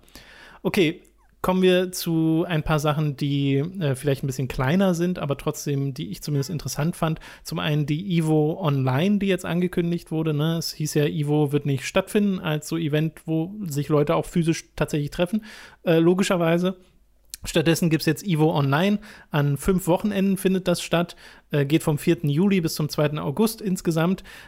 Für die Originalspiele, die dort angekündigt wurden, äh, wird es Special Exhibitions geben, nennen sie es. Was genau das ist, keine Ahnung, aber es sind auf jeden Fall keine offenen Turniere für diese speziellen Spiele, was wahrscheinlich auch daran liegt, dass ein Großteil dieser Spiele online einfach nicht so toll wären. Ne? Das ist ja das, worüber wir geredet haben äh, beim letzten Mal, als es um die Evo ging, dass wenn sie einfach nur Online-Turnier machen mit diesen Spielen, dass das schwer anguckbar sein könnte. Das ist so peinlich. Ein Spiel, ja. das wirklich gar nicht mehr genannt wird, ist Smash. Smash ist einfach raus. Mhm. Und Marvel vs. Capcom wurde in diesem Trailer, den Ivo veröffentlicht hat, auch nicht genannt. Aber es wird immer noch das Tournament of Champions genannt, was von dem Marvel vs. Capcom ein Teil sein sollte, Marvel vs. Capcom 2. Also vielleicht kommt es in irgendeiner Form auch vor. Und sie sagen ja nicht nur Special Exhibitions, sondern auch Content für das Original Lineup. Also es wird wahrscheinlich auch die ganzen Season Pass Charakter Trailer geben, die es sonst immer gibt zu Evo, meinst du? Ja, genau. Also sie haben ja auch Events. Content und Special Exhibitions angekündigt. Äh, mit Content genau. äh, kann man, glaube ich, auch sehr sicher sagen, dass es halt Trailer sein werden. Es werden Trailer einfach sein. Ja, ja, ja, ja. Und dazu kommen jetzt aber vier wirklich offene Online-Turniere, und zwar witzigerweise zu Spielen, die einen richtig guten Netcode haben und bei denen das auch funktioniert. Nämlich Mortal, Mortal Kombat 11 Aftermath, was jetzt dieses Aftermath-Update bekommt noch in diesem Monat, mhm. Killer Instinct, äh, worüber sich vor allem Maximilian Dude sehr freut, Dems Fighting Hurts, mhm. dieses Pony-Kampfspiel, habe ich bisher noch nicht gespielt, soll aber sehr gut sein, und Skullgirls was ja fast schon so ein Indie-Klassiker ist inzwischen. Weil ja. Skullgirls gibt es ja schon eine ganze Weile und äh, ist sehr beliebt in seiner Community. Und das finde ich total cool, dass diese Spiele dabei sind. Es ist fast ein bisschen schade, dass wir die anderen Spiele nicht online hart crashen sehen. Mhm. Ja, also Maximilian Dude macht genau diesen Punkt auch in dem Video. Ich hatte mir das auch angeguckt, den ich auch interessant finde, wo er sagte, er hätte sich fast gewünscht, dass es einfach durchgezogen wird, damit es halt richtig doll crasht und äh, ja. die Entwickler alle sagen, ach fuck, das war sehr peinlich, wir müssen mal anfangen. Ich, ich finde es halt wirklich, als jemand, der nicht drinsteckt, finde ich es halt unglaublich, dass dieses ganze Genre anscheinend Probleme zu haben scheint, oder im AAA-Bereich zumindest, mit fucking Online-Spielen. Das ist ein Problem, von dem ich seit 15 Jahren nichts mehr gehört habe. Das sind die japanischen Entwickler. Ja, okay, okay. Ja, das finde ich unglaublich. Das das ist unentschuldbar. Ja. ja, es ist super weird. Ich verstehe auch nicht so ganz, warum da dieser. Also, das hatte ich, glaube ich, auch schon mal in einem Spekulationsvideo von Maximilian Dude gesehen, wo er meinte, dass das. Äh, vielleicht habe ich es auch woanders gesehen, ich will es jetzt nicht ihm als Zitat zuschreiben, mhm. äh, dass Japaner halt manchmal so ein Problem haben, Technologie von außen zu benutzen, sondern das dann irgendwie immer selbst machen wollen. Äh, und es ja bekannte Lösungen gibt für den Netcode äh, die eigentlich auch nicht so schwer zu integrieren sind, aber irgendwie ist das, fällt das japanischen Entwicklern wohl ein bisschen schwerer. Mhm. Aber wie genau das da hinter den Kulissen bei den einzelnen Devs aussieht, das weiß ich einfach nicht. Ich finde es auf jeden Fall. Also, vielleicht hat dieses Turnier dann ja trotzdem so ein bisschen diese Wirkung, weil sie merken, ah, okay, für unsere Spiele gibt es halt jetzt keine offenen Turniere, weil online einfach scheiße wäre. Ja. Genau. Also, das ist ja auch blöd. Ja. Naja, aber den Marketing-Effekt von Ivo nehmen sie natürlich weiterhin mit. Mhm. Sehen wir ja dann, wie das Ganze aussehen wird. Wie gesagt, am 4. Juli geht das los mit der Ivo. Und ich bin da schon gespannt drauf, weil gerade mal so Spiele wie Dems Fighting Hurts habe ich halt bisher nur in Trailern gesehen, habe ich noch nie irgendwie Pros kämpfen sehen. Könnte ich natürlich auch jetzt, aber das dann im Rahmen von Ivo zu machen, sehr gern. Äh, das, das finde ich irgendwie spannend, dann mal sowas zu sehen, was einfach nicht so wahnsinnig bekannt ist. Sure, also das sind ja auch wirklich, also weil sowas wie Them's Fighting Hurts und Skullgirls sind da wirklich so Sachen, die äh, selbst ich ja mitbekomme, wie oft das gefordert wird und wie viel das gefordert wird von Leuten, die sich auch sehr auskennen, einfach weil es halt äh, großartige mhm. Spiele sein sollen. Äh, deswegen finde ich es auch super, dass das die Möglichkeit dazu bekommt. Ja. Sehr schade, dass es kein Power Rangers Turnier gibt. Ja, das, das habe ich das ja auch ein, zwei Mal gehört. Äh, okay, wir machen weiter. Vince Zampella, der Chef von Respawn, der ja inzwischen mehrere EA-Studios so unter, seiner, unter seinen Fittichen hat, hat in einem IGN-Interview äh, so ein paar Details zur Zukunft dieser Studios gedroppt. Zum einen, gleich mal so das Pflaster abziehen, momentan ist kein Titanfall-Spiel in Entwicklung. Mhm. So, okay, lassen wir das mal. Schade. Mhm. Schade ist es. Mhm, mhm. Äh, aber DICE LA, äh, ein Entwicklerstudio bei, äh, bei EA, das so um die 100 Entwickler hat, wird einen neuen Namen und so eine eigene Identität bekommen. Wie genau sie heißen, wissen wir allerdings noch nicht. Und sie arbeiten an einem Shooter, der wahrscheinlich in der Frostbite Engine stattfinden wird und eben was eigenes von ihnen werden soll. Und mehr wird es dazu wahrscheinlich bei der EA Play geben. Da soll es auch mehr von Respawn selbst geben, von Respawn Entertainment. Äh, und auch mehr zu dem Medal of Honor Spiel, von dem man schon weiß, dass es noch dieses Jahr erscheinen soll. Äh, und diese EA Play findet am 11. Juni statt und ist ja dann auch so ein Online-Streaming-Event, logischerweise, weil ja E3 nicht stattfindet. Ja. Und äh, ja, das ist so ein bisschen das Update. Also speziell wurde halt Vince Zampella gefragt nach so der Zukunft von Titanfall.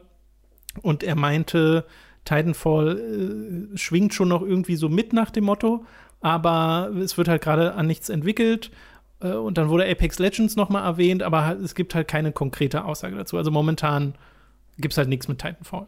Ja, ich erwarte mir wir uns da auch nichts mehr abschminken. in Zukunft. Das sollte man, ich glaube, das ist die, die gesündeste Einstellung dazu, äh, Wahrscheinlich. dass äh, Respawn äh, literally zwei, also Respawn hat zwei Titanfall-Spiele entwickelt. Die haben sich nicht Mhm. verkauft und dann haben die zwei andere Spiele entwickelt und die waren mega Erfolge. Ähm, da muss man ja kein Genie sein, um zum Schluss zu kommen, warte mal, vielleicht sollten wir lieber die anderen Sachen machen. ähm, es ergibt ja einfach Sinn und das ist irgendwie, das ist ja auch okay. Äh, ich persönlich werde dem nachtrauern, aber äh, ich reagiere da jetzt nicht mit Unverständnis oder so. Ja, ja. Das es ist halt super bedauerlich, weil man manchmal eben diese Art, siehst du, wir haben gerade erst die Kultspiele-Diskussion gehabt im Mhm. Hooked on Topic Podcast, Robert. Äh, Titanfall kann man da auch fast dazu zählen. Titanfall 2 ist Hat aber leider keinen So- also Kritikpunkt, so deswegen hätte der nicht gut in den Podcast gepackt. Das ist leider ein perfektes Ja, Spiel. Das stimmt. äh, Titanfall 2 ist so ein super Ding, das vielleicht in der Story so ein paar Probleme hat, aber an und für sich echt tolles Leveldesign, Gameplay macht Spaß. Das ist ein Spiel, das wir euch allen empfehlen würden. Ja. Holt euch Titanfall 2. Es kann momentan nicht teuer sein. Das kriegt man bestimmt super Das gibt das gibt's auch regelmäßig für 5 Euro, wenn es jetzt, jetzt Genau. gerade nicht gibt. Aber es Ja, ist also auch, falls es ihr ist Titanfall 50 2 Euro noch nicht, falls ihr Titanfall 2 noch nicht gespielt habt, spielt Titanfall 2. Yes.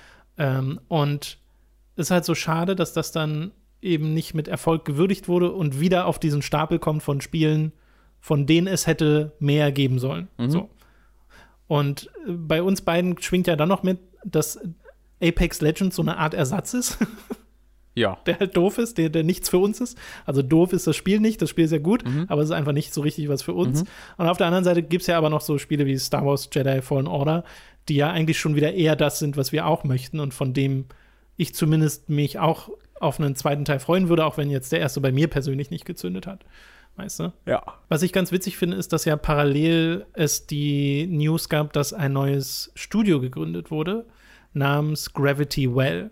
Ein neues Entwicklerstudio. Und zwar gegründet von zwei Ex-Respawn-Leuten, die ähm, schon seit über zehn Jahren irgendwie bei Respawn waren und maßgeblich an Titanfall und jetzt zuletzt auch an Apex Legends ähm, beteiligt waren, nämlich der Apex Legends Executive Producer Drew McCoy und der Lead Programmer John Shiring.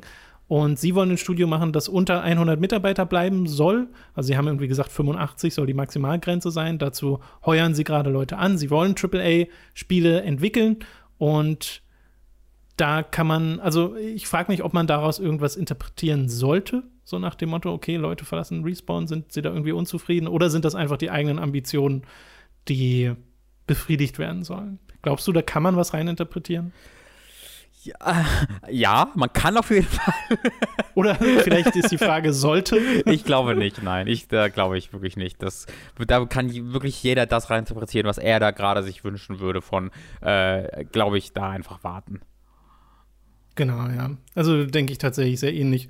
Gravity Well ist jetzt ein Name, den wir wahrscheinlich in zwei Jahren, wenn dann das Projekt angekündigt wird, schon wieder vergessen haben. Ja, auf jeden Fall. Wo wir dann in den Kommentaren dr dran erinnert werden, hey, darüber habt ihr schon mal geredet. Ja. Kann durchaus passieren, weil ich glaube, eine Weile werden wir da wahrscheinlich nichts mehr von hören.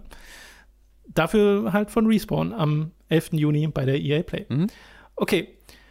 Gut, es gibt noch so ein paar äh, ganz kleine Sachen, Robin. Äh, Guerilla Collective äh, ist so ein Games Festival, das vom 6. bis 8. Juni geht, wird gehostet von Greg Miller, äh, findet statt, äh, beziehungsweise wird organisiert zum einen von Media Indie äh, X Hands und Keiner Funny Games und ist so ein bisschen dieses Keiner Funny Games Showcase, was es in der Vergangenheit gab. Also wahrscheinlich wird es das sein, äh, weil die Publisher, die auch dafür bestätigt wurden, würden da sehr zu passen. Sind Rebellion, Raw Fury, Humble Bundle, Larian und auch Saum, äh, die Disco Elysium-Macher und so.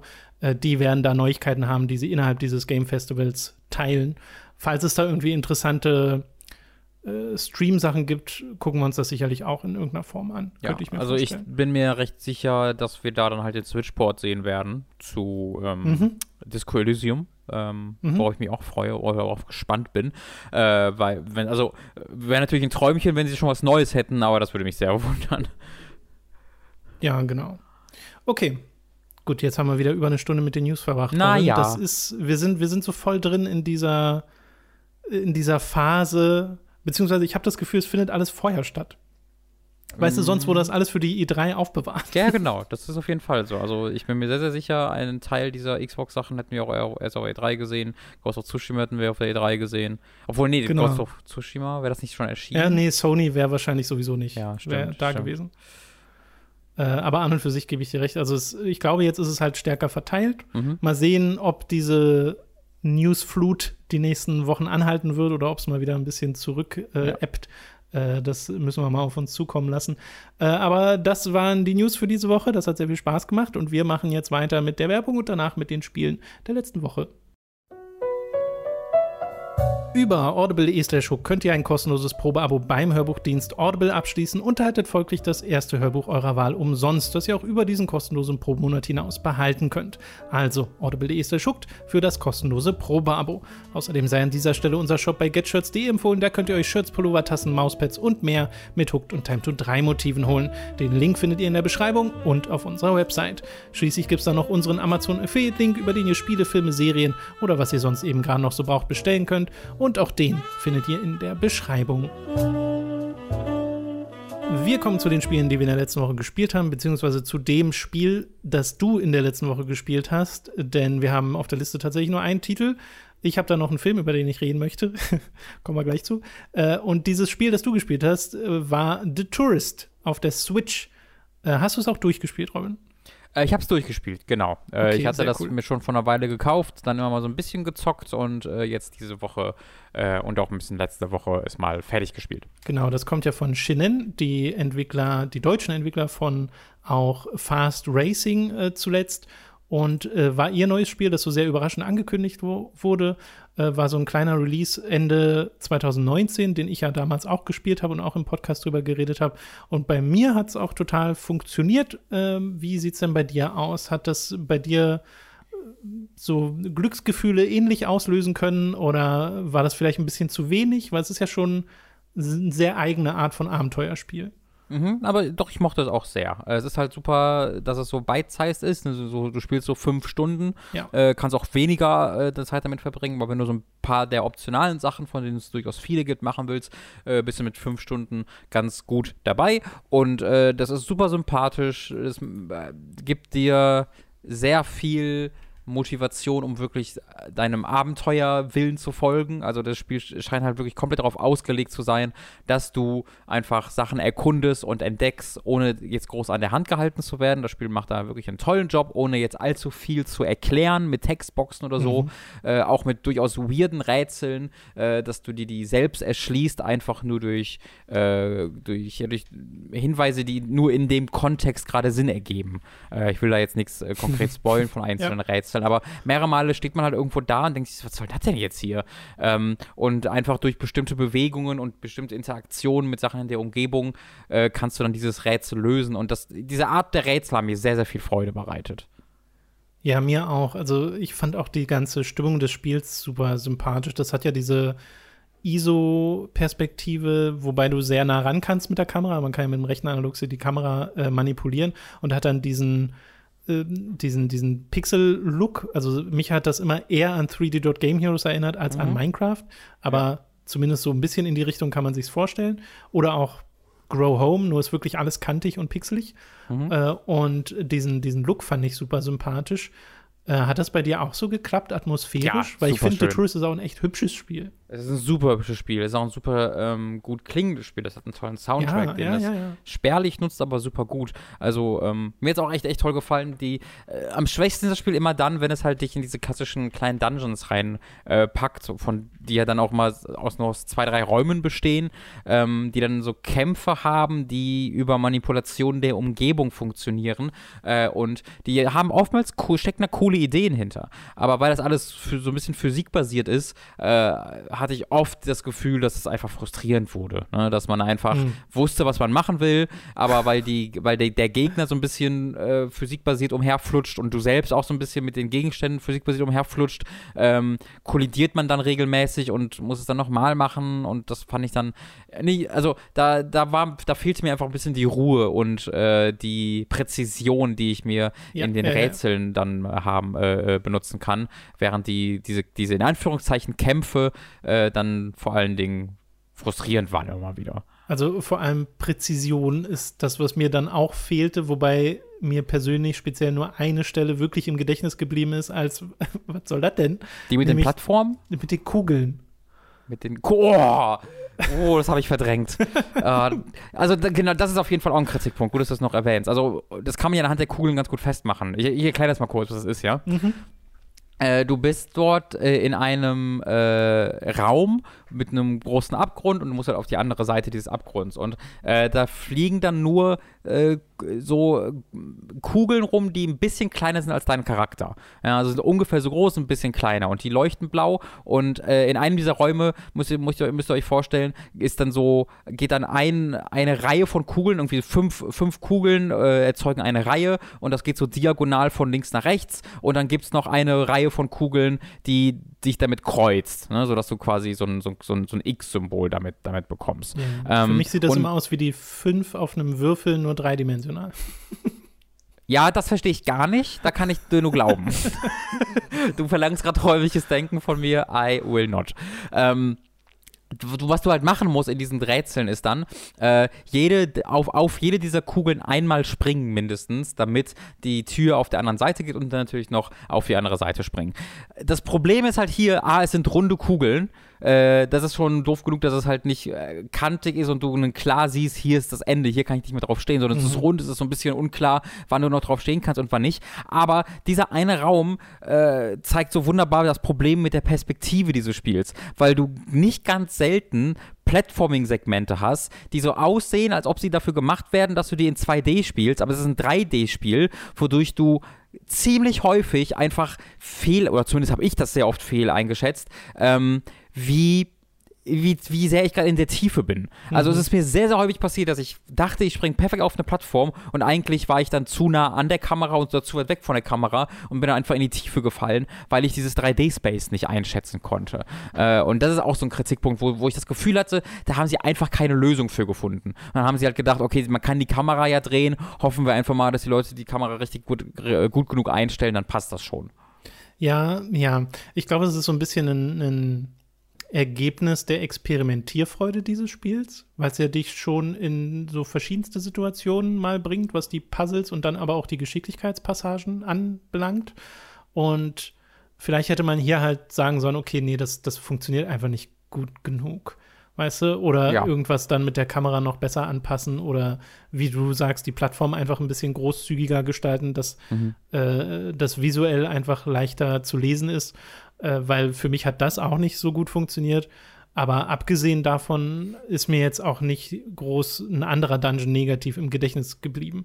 Und stattdessen fand ich es eher mal drollig, dass es auch so Sachen gibt wie diesen einen Dungeon, den du so Etage für Etage runterfliegst, wo du immer so gucken musst, wo kannst du jetzt hinfallen und wo nicht. Ja, das ist, das ist der Punkt, den ich gerade machen will. Also da ist mir es halt auch oft dann aufgefallen, weil, also ich weiß nicht, hast du mir, den fertig mir gemacht? da nicht so sehr. Der ist ja, der, der wird ja ziemlich komplex, wenn du weiter unten bist. Ja, ja, ähm, ich habe den jetzt nicht komplett fertig gemacht. Und da dachte ich mir das auch oft so, dass ich dachte, ich wäre gut gesprungen und es nicht. Es kann auch mein räumliches also, Denken sein, das will ich nicht ausschließen. Dazu muss man aber auch sagen, die Strafe ist halt nie so wahnsinnig groß mhm. fürs Versagen. Also es, es ist schon Frust, aber mhm. ich hatte jetzt nie so das, diesen, diesen Drang jetzt zu sagen, okay, nee, es reicht mir, ich höre jetzt auf. Nee, ich, ich, auch nicht. Also das sind, das sind halt auf jeden Fall Kritikpunkte, die ich habe, aber sie haben das Spiel jetzt nicht kaputt gemacht, für genau, mich ganz im ja, Gegenteil. Also das, das, das, Spiel ist wirklich ein tolles Spiel, was wirklich auch optional dir viel zu bieten hat. Äh, also oh ja. im, im Wie Rahmen von die so Arcades? Äh, cool, aber zu schwierig, als dass ich da konkret jetzt äh, Platz 1 holen wollen würde. Ja, ja, ich habe die auch also ich, sehr schwer empfunden. Genau, also ich habe jetzt, ich habe glaube ich vier der To-Do-Aufgaben, der, der optionalen Aufgaben nicht gemacht. Äh, das mhm. waren halt alles äh, Collectibles oder dies, das, ähm, die Arcade, weil das einfach, also hat, ich hatte da schon mit Spaß mit. Äh, ich dachte mir auch, wie, wie cool es ist, dass halt ja wirklich, das hatten wir auch im Stream beobachtet, diese Version von Fast, die man dort spielen kann, einfach schlicht und ergreifend F-Zero ist, so direkt. Ja. Äh, das, das, das, das, ist alles sehr sympathisch.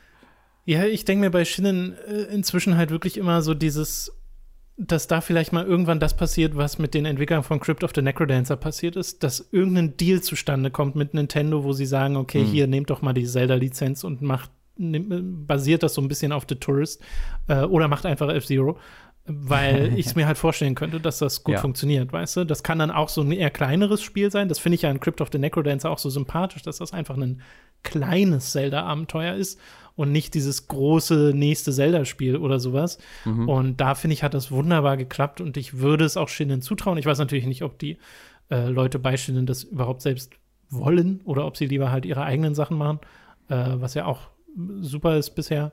Aber ist einfach nur ein Gedanke, der mir immer mal wieder kommt.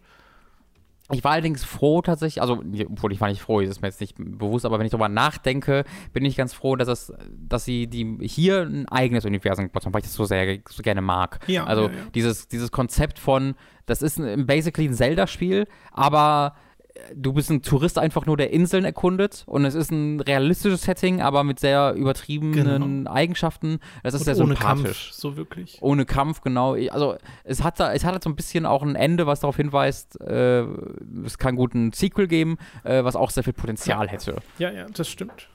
Ja, aber finde ich schön, dass das bei dir auch geklickt hat. Und man mhm. ist ja wirklich nicht so lange beschäftigt mit dem Spiel. Irgendwie fünf ja, Stunden genau. oder sowas, wenn überhaupt. Ja. Weiß ich gar nicht. Für, ich habe ich hab fünf Stunden für, für alles gebraucht. Okay. Genau ja, doch. Ja, schön. Okay. Ich, mir ist übrigens eingefallen, ich habe noch eine Sache auf der Switch endlich mal gespielt, nämlich ähm, äh, äh, Panzer Dragoon, wo ich vielleicht noch mal kurz was sagen zu könnte. Ach stimmt, das hatten wir jetzt nur kurz im anderen, im On-Topic genau. erwähnt. Äh, ja, genau, Panzer Dragoon ist äh, ja auch schon wieder vor ein Weilchen erschienen auf der Switch als Remake äh, des Originals und hatte damals ziemlich viel Kritik bekommen, weil Performance nicht so gut war, weil bestimmte spielerische Dinge nicht so funktioniert haben und jetzt gab es so ein großes Update, ne? Ganz genau. Äh, 1.3 ist das, ähm, was so ein bisschen das Spiel in diese Verfassung bringt, in der es hätte sein sollen, als es erschien. Mhm. Äh, muss man definitiv so mhm. sagen. Ähm, es war, ich habe es dann selbst dann nicht gespielt, weil die Resonanz so negativ, also die war jetzt nicht durchgehend negativ, es war immer noch Panzer Dragoon, aber gerade Fans des, des, des, des äh, Originals äh, waren gerade über die Steuer, äh, über die Steuerung nicht sehr glücklich, mhm. ähm, weil sie verzögert war und ein bisschen anders funktionierte und sie hatte komische äh, Animationen, die da dabei waren und dann ähm, hat es alles nicht so schnell reagiert wie im Original. Das war alles ähm, einfach weird für die Leute.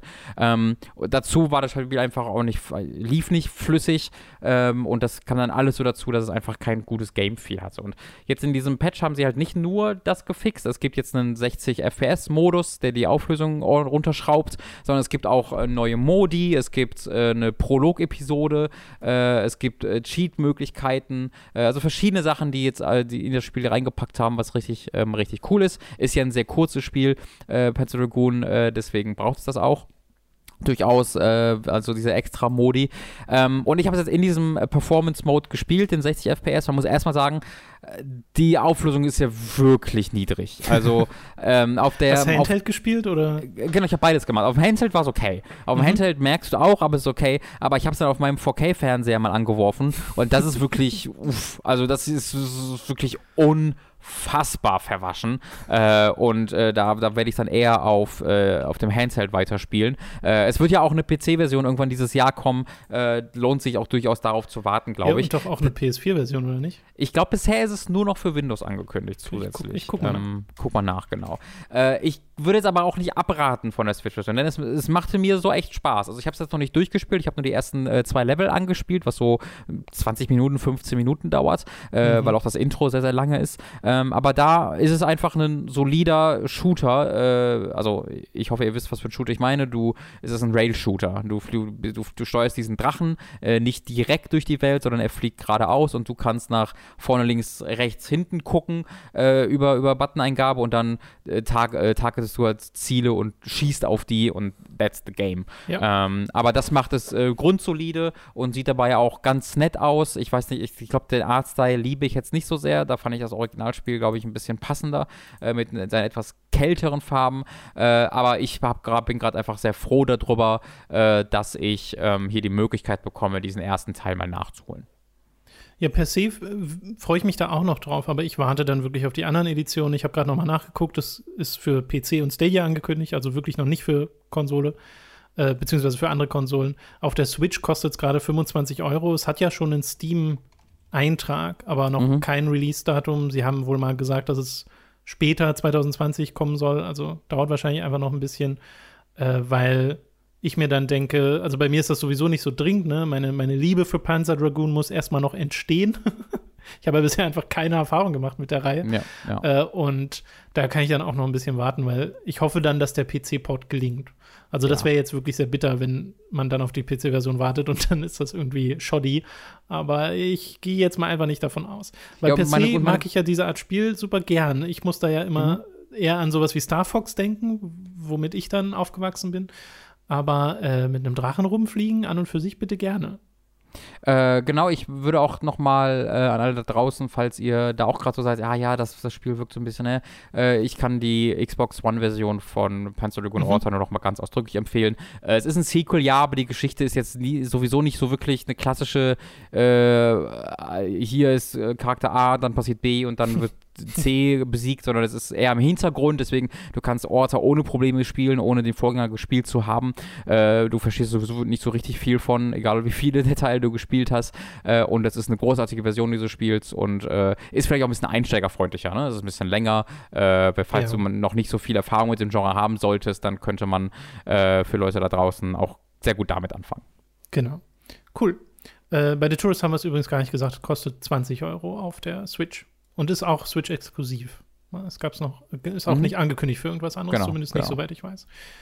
Okay, cool. Dann soll es das doch gewesen sein zu den äh, Spielen dieser Woche. Ich habe heute tatsächlich zum, zum Frühstück, das war mein Frühstücksfernsehen, äh, einen Dragon Ball Film geguckt, Robin. Ja. einen der zahlreichen Dragon Ball Z-Filme, nämlich äh, Dragon Ball Z Fusion oder Fusion, je nachdem, wie ihr es aussprechen möchtet. Warum habe ich den geguckt? Weil ich mal wieder Bock hatte auf Dragon Ball Fighters und nochmal geschaut hatte, okay, welche Charaktere sind denn erschienen in der Zeit, in der ich jetzt nicht mehr gespielt habe.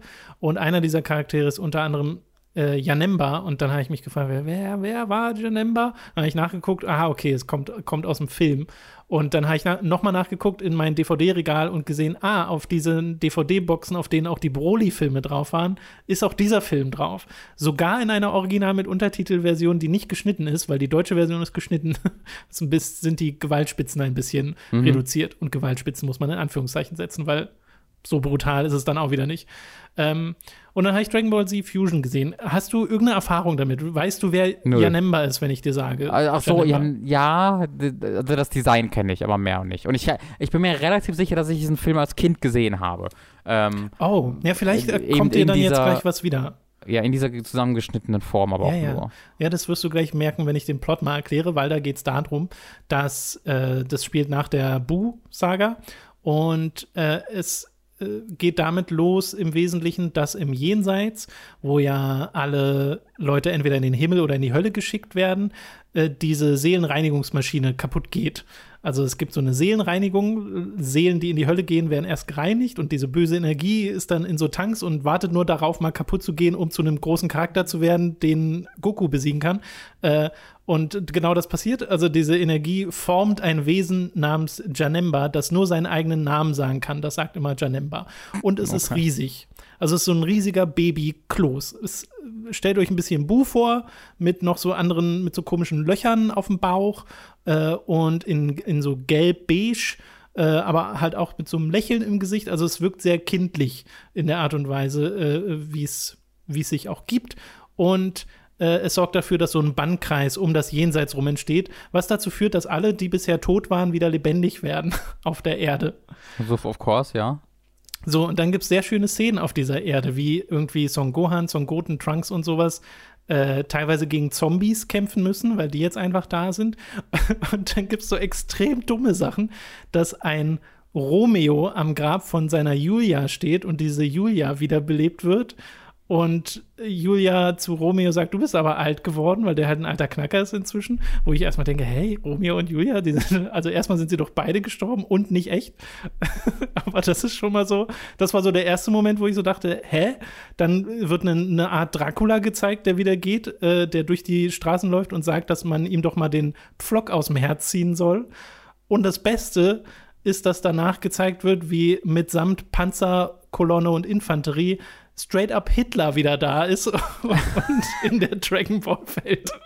Ich vermute mal, dies war in der deutschen Version nicht der Fall. Das weiß ich nicht. Ich weiß nicht, ob Hitler rausgeschnitten wurde. aber es ist sehr eindeutig Hitler. Und ich hätte nicht gedacht, dass ich Hitler in der fucking Dragon Ball Welt sehe. Ich bin fast vom Stuhl gefallen heute Morgen. Ich war danach sehr wach. ja, es, war sehr, es ist sehr früh für Hitler, das muss man sagen.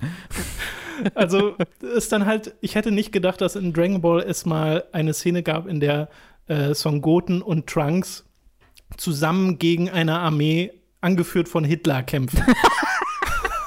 ja, das ist insane.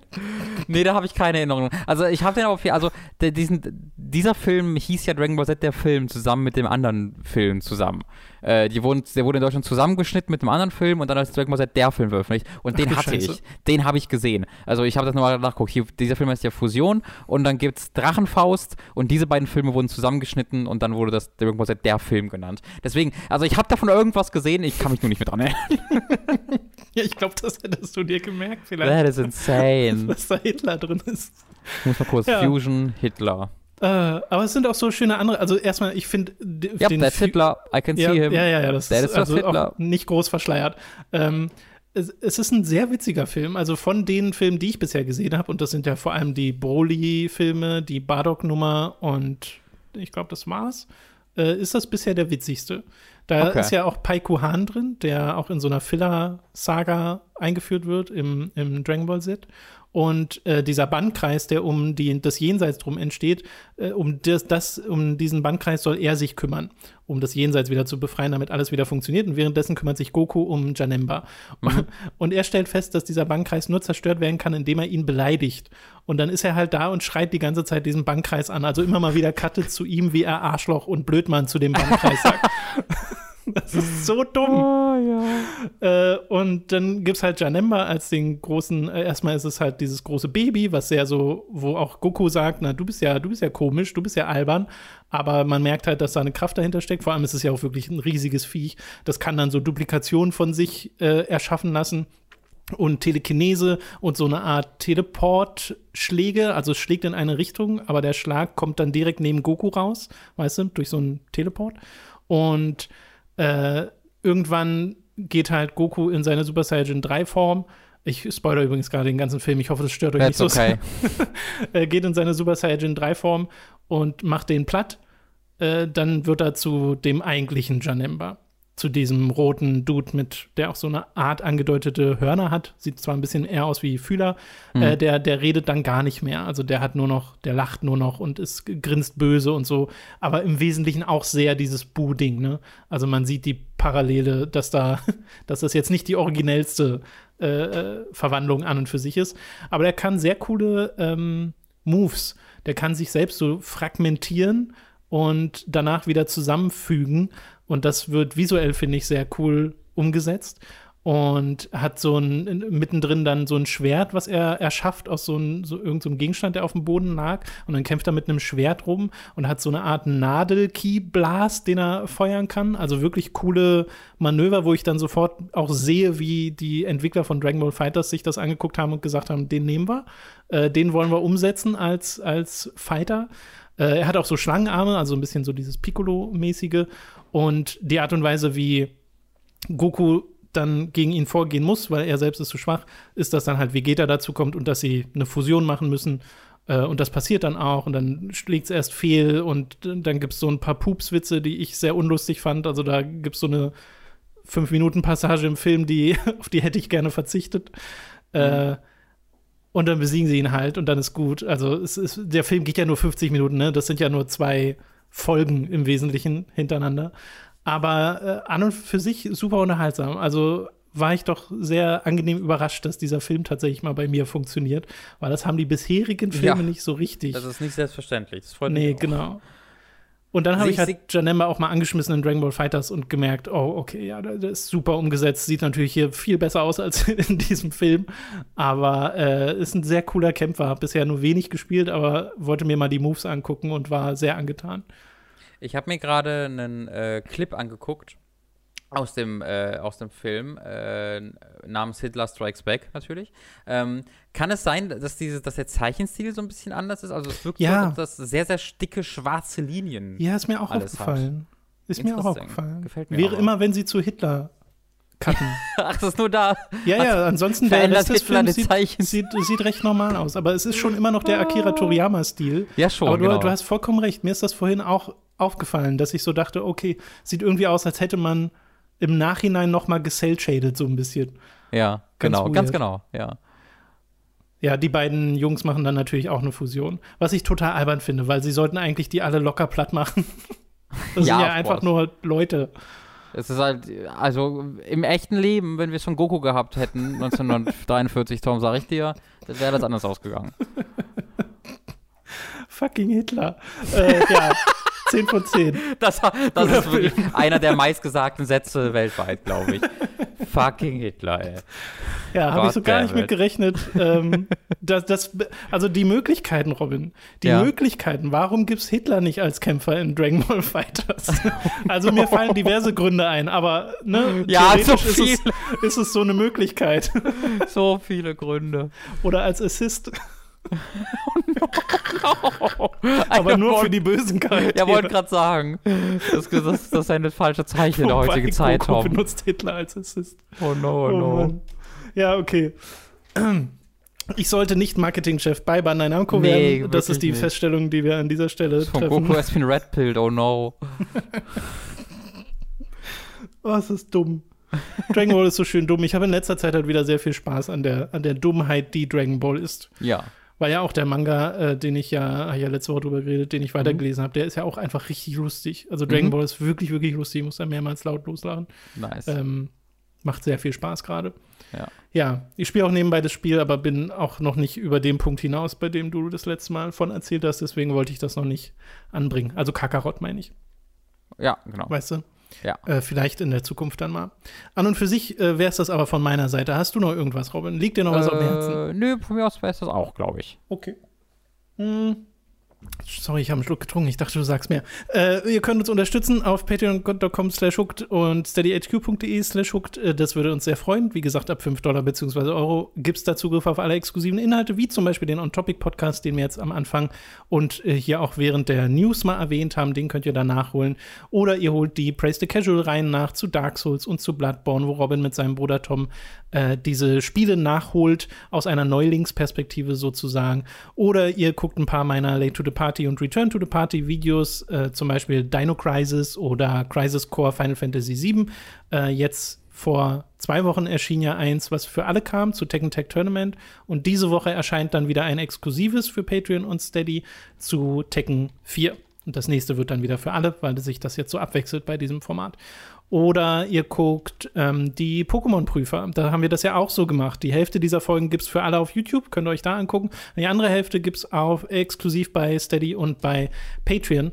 Und äh, das ist auch eine Reihe, die wahnsinnig viel Spaß gemacht hat. Äh, da haben wir uns beide hingesetzt und pro Folge immer zehn Pokémon reviewed, basierend auf Pokédex-Einträgen, auf optischen Design und so. Und hatten sehr interessante Gespräche über sexy Pokémon und sollen Pokémon sexy sein. Und falls ihr das wissen wollt, schaut euch dieses Format an. Würde uns sehr freuen. Und ab 25 Dollar bzw. Euro werdet ihr zum Podcast-Produzenten und werdet namentlich hier im Podcast erwähnt. Wir bedanken uns jetzt nämlich bei den folgenden Podcast-Produzenten: Michael Noritz-Wolf, Jan Lippert, Geribor, Christopher Dietrich, Apu42, Archie Little Owl, Autaku, Chipza, Christian Hündorf, Donathan Styles aka Don Stylo, Fure96, Hauke Brav, Lennart Struck, Markus Ottensmann, McLovin008, Michael, Numimon digitiert zu, Oliver Ziffers, Rick O., Sebastian Diel, Simon Dupichai, Zombie und Wintercracker und Tommy88088. Vielen Dank an alle Podcast-Produzenten. Thank you guys so much. So, Robin, welche Diktatoren könnte man noch in Dragon Ball einbauen Ach, Tom. und dann als Äh. Kämpfer dazu holen? Du, das ist, noch nie wurde mir eine gefährlichere Frage gestellt. Aber stell dir mal die Fusionsmöglichkeiten vor, Robin. ja, du hast gerade den Selbstzerstörungsknopf für Hook aktiviert, also. Also folgendes. Ich sag dazu Mussolini. gar nichts, weil ich weiß, das wird in Trauer und Trübsal enden. Ja, bei mir hat es heute nur in Gelächter geendet. ähm, Ja. Weil sie machen sich auch sehr eindeutig lustig über Hitler, was ich sehr Ja. schön finde. Weil er wird als komplett albern dargestellt. Äh, okay, ja, also Empfehlung für Dragon Ball Z Fusion. Äh, sehr lustiger Film. Und äh, jetzt soll es das gewesen sein. Euch eine wunderschöne Woche. Vielen Dank fürs Zuhören. Wie gesagt, wir würden uns über euren Support freuen. Wenn nicht, ist aber auch nicht schlimm. Das stimmt nicht zu. Wäre aber, schon- wär aber schon schön. Wäre schon schön, ja. ja, ja. Okay. Tschüss.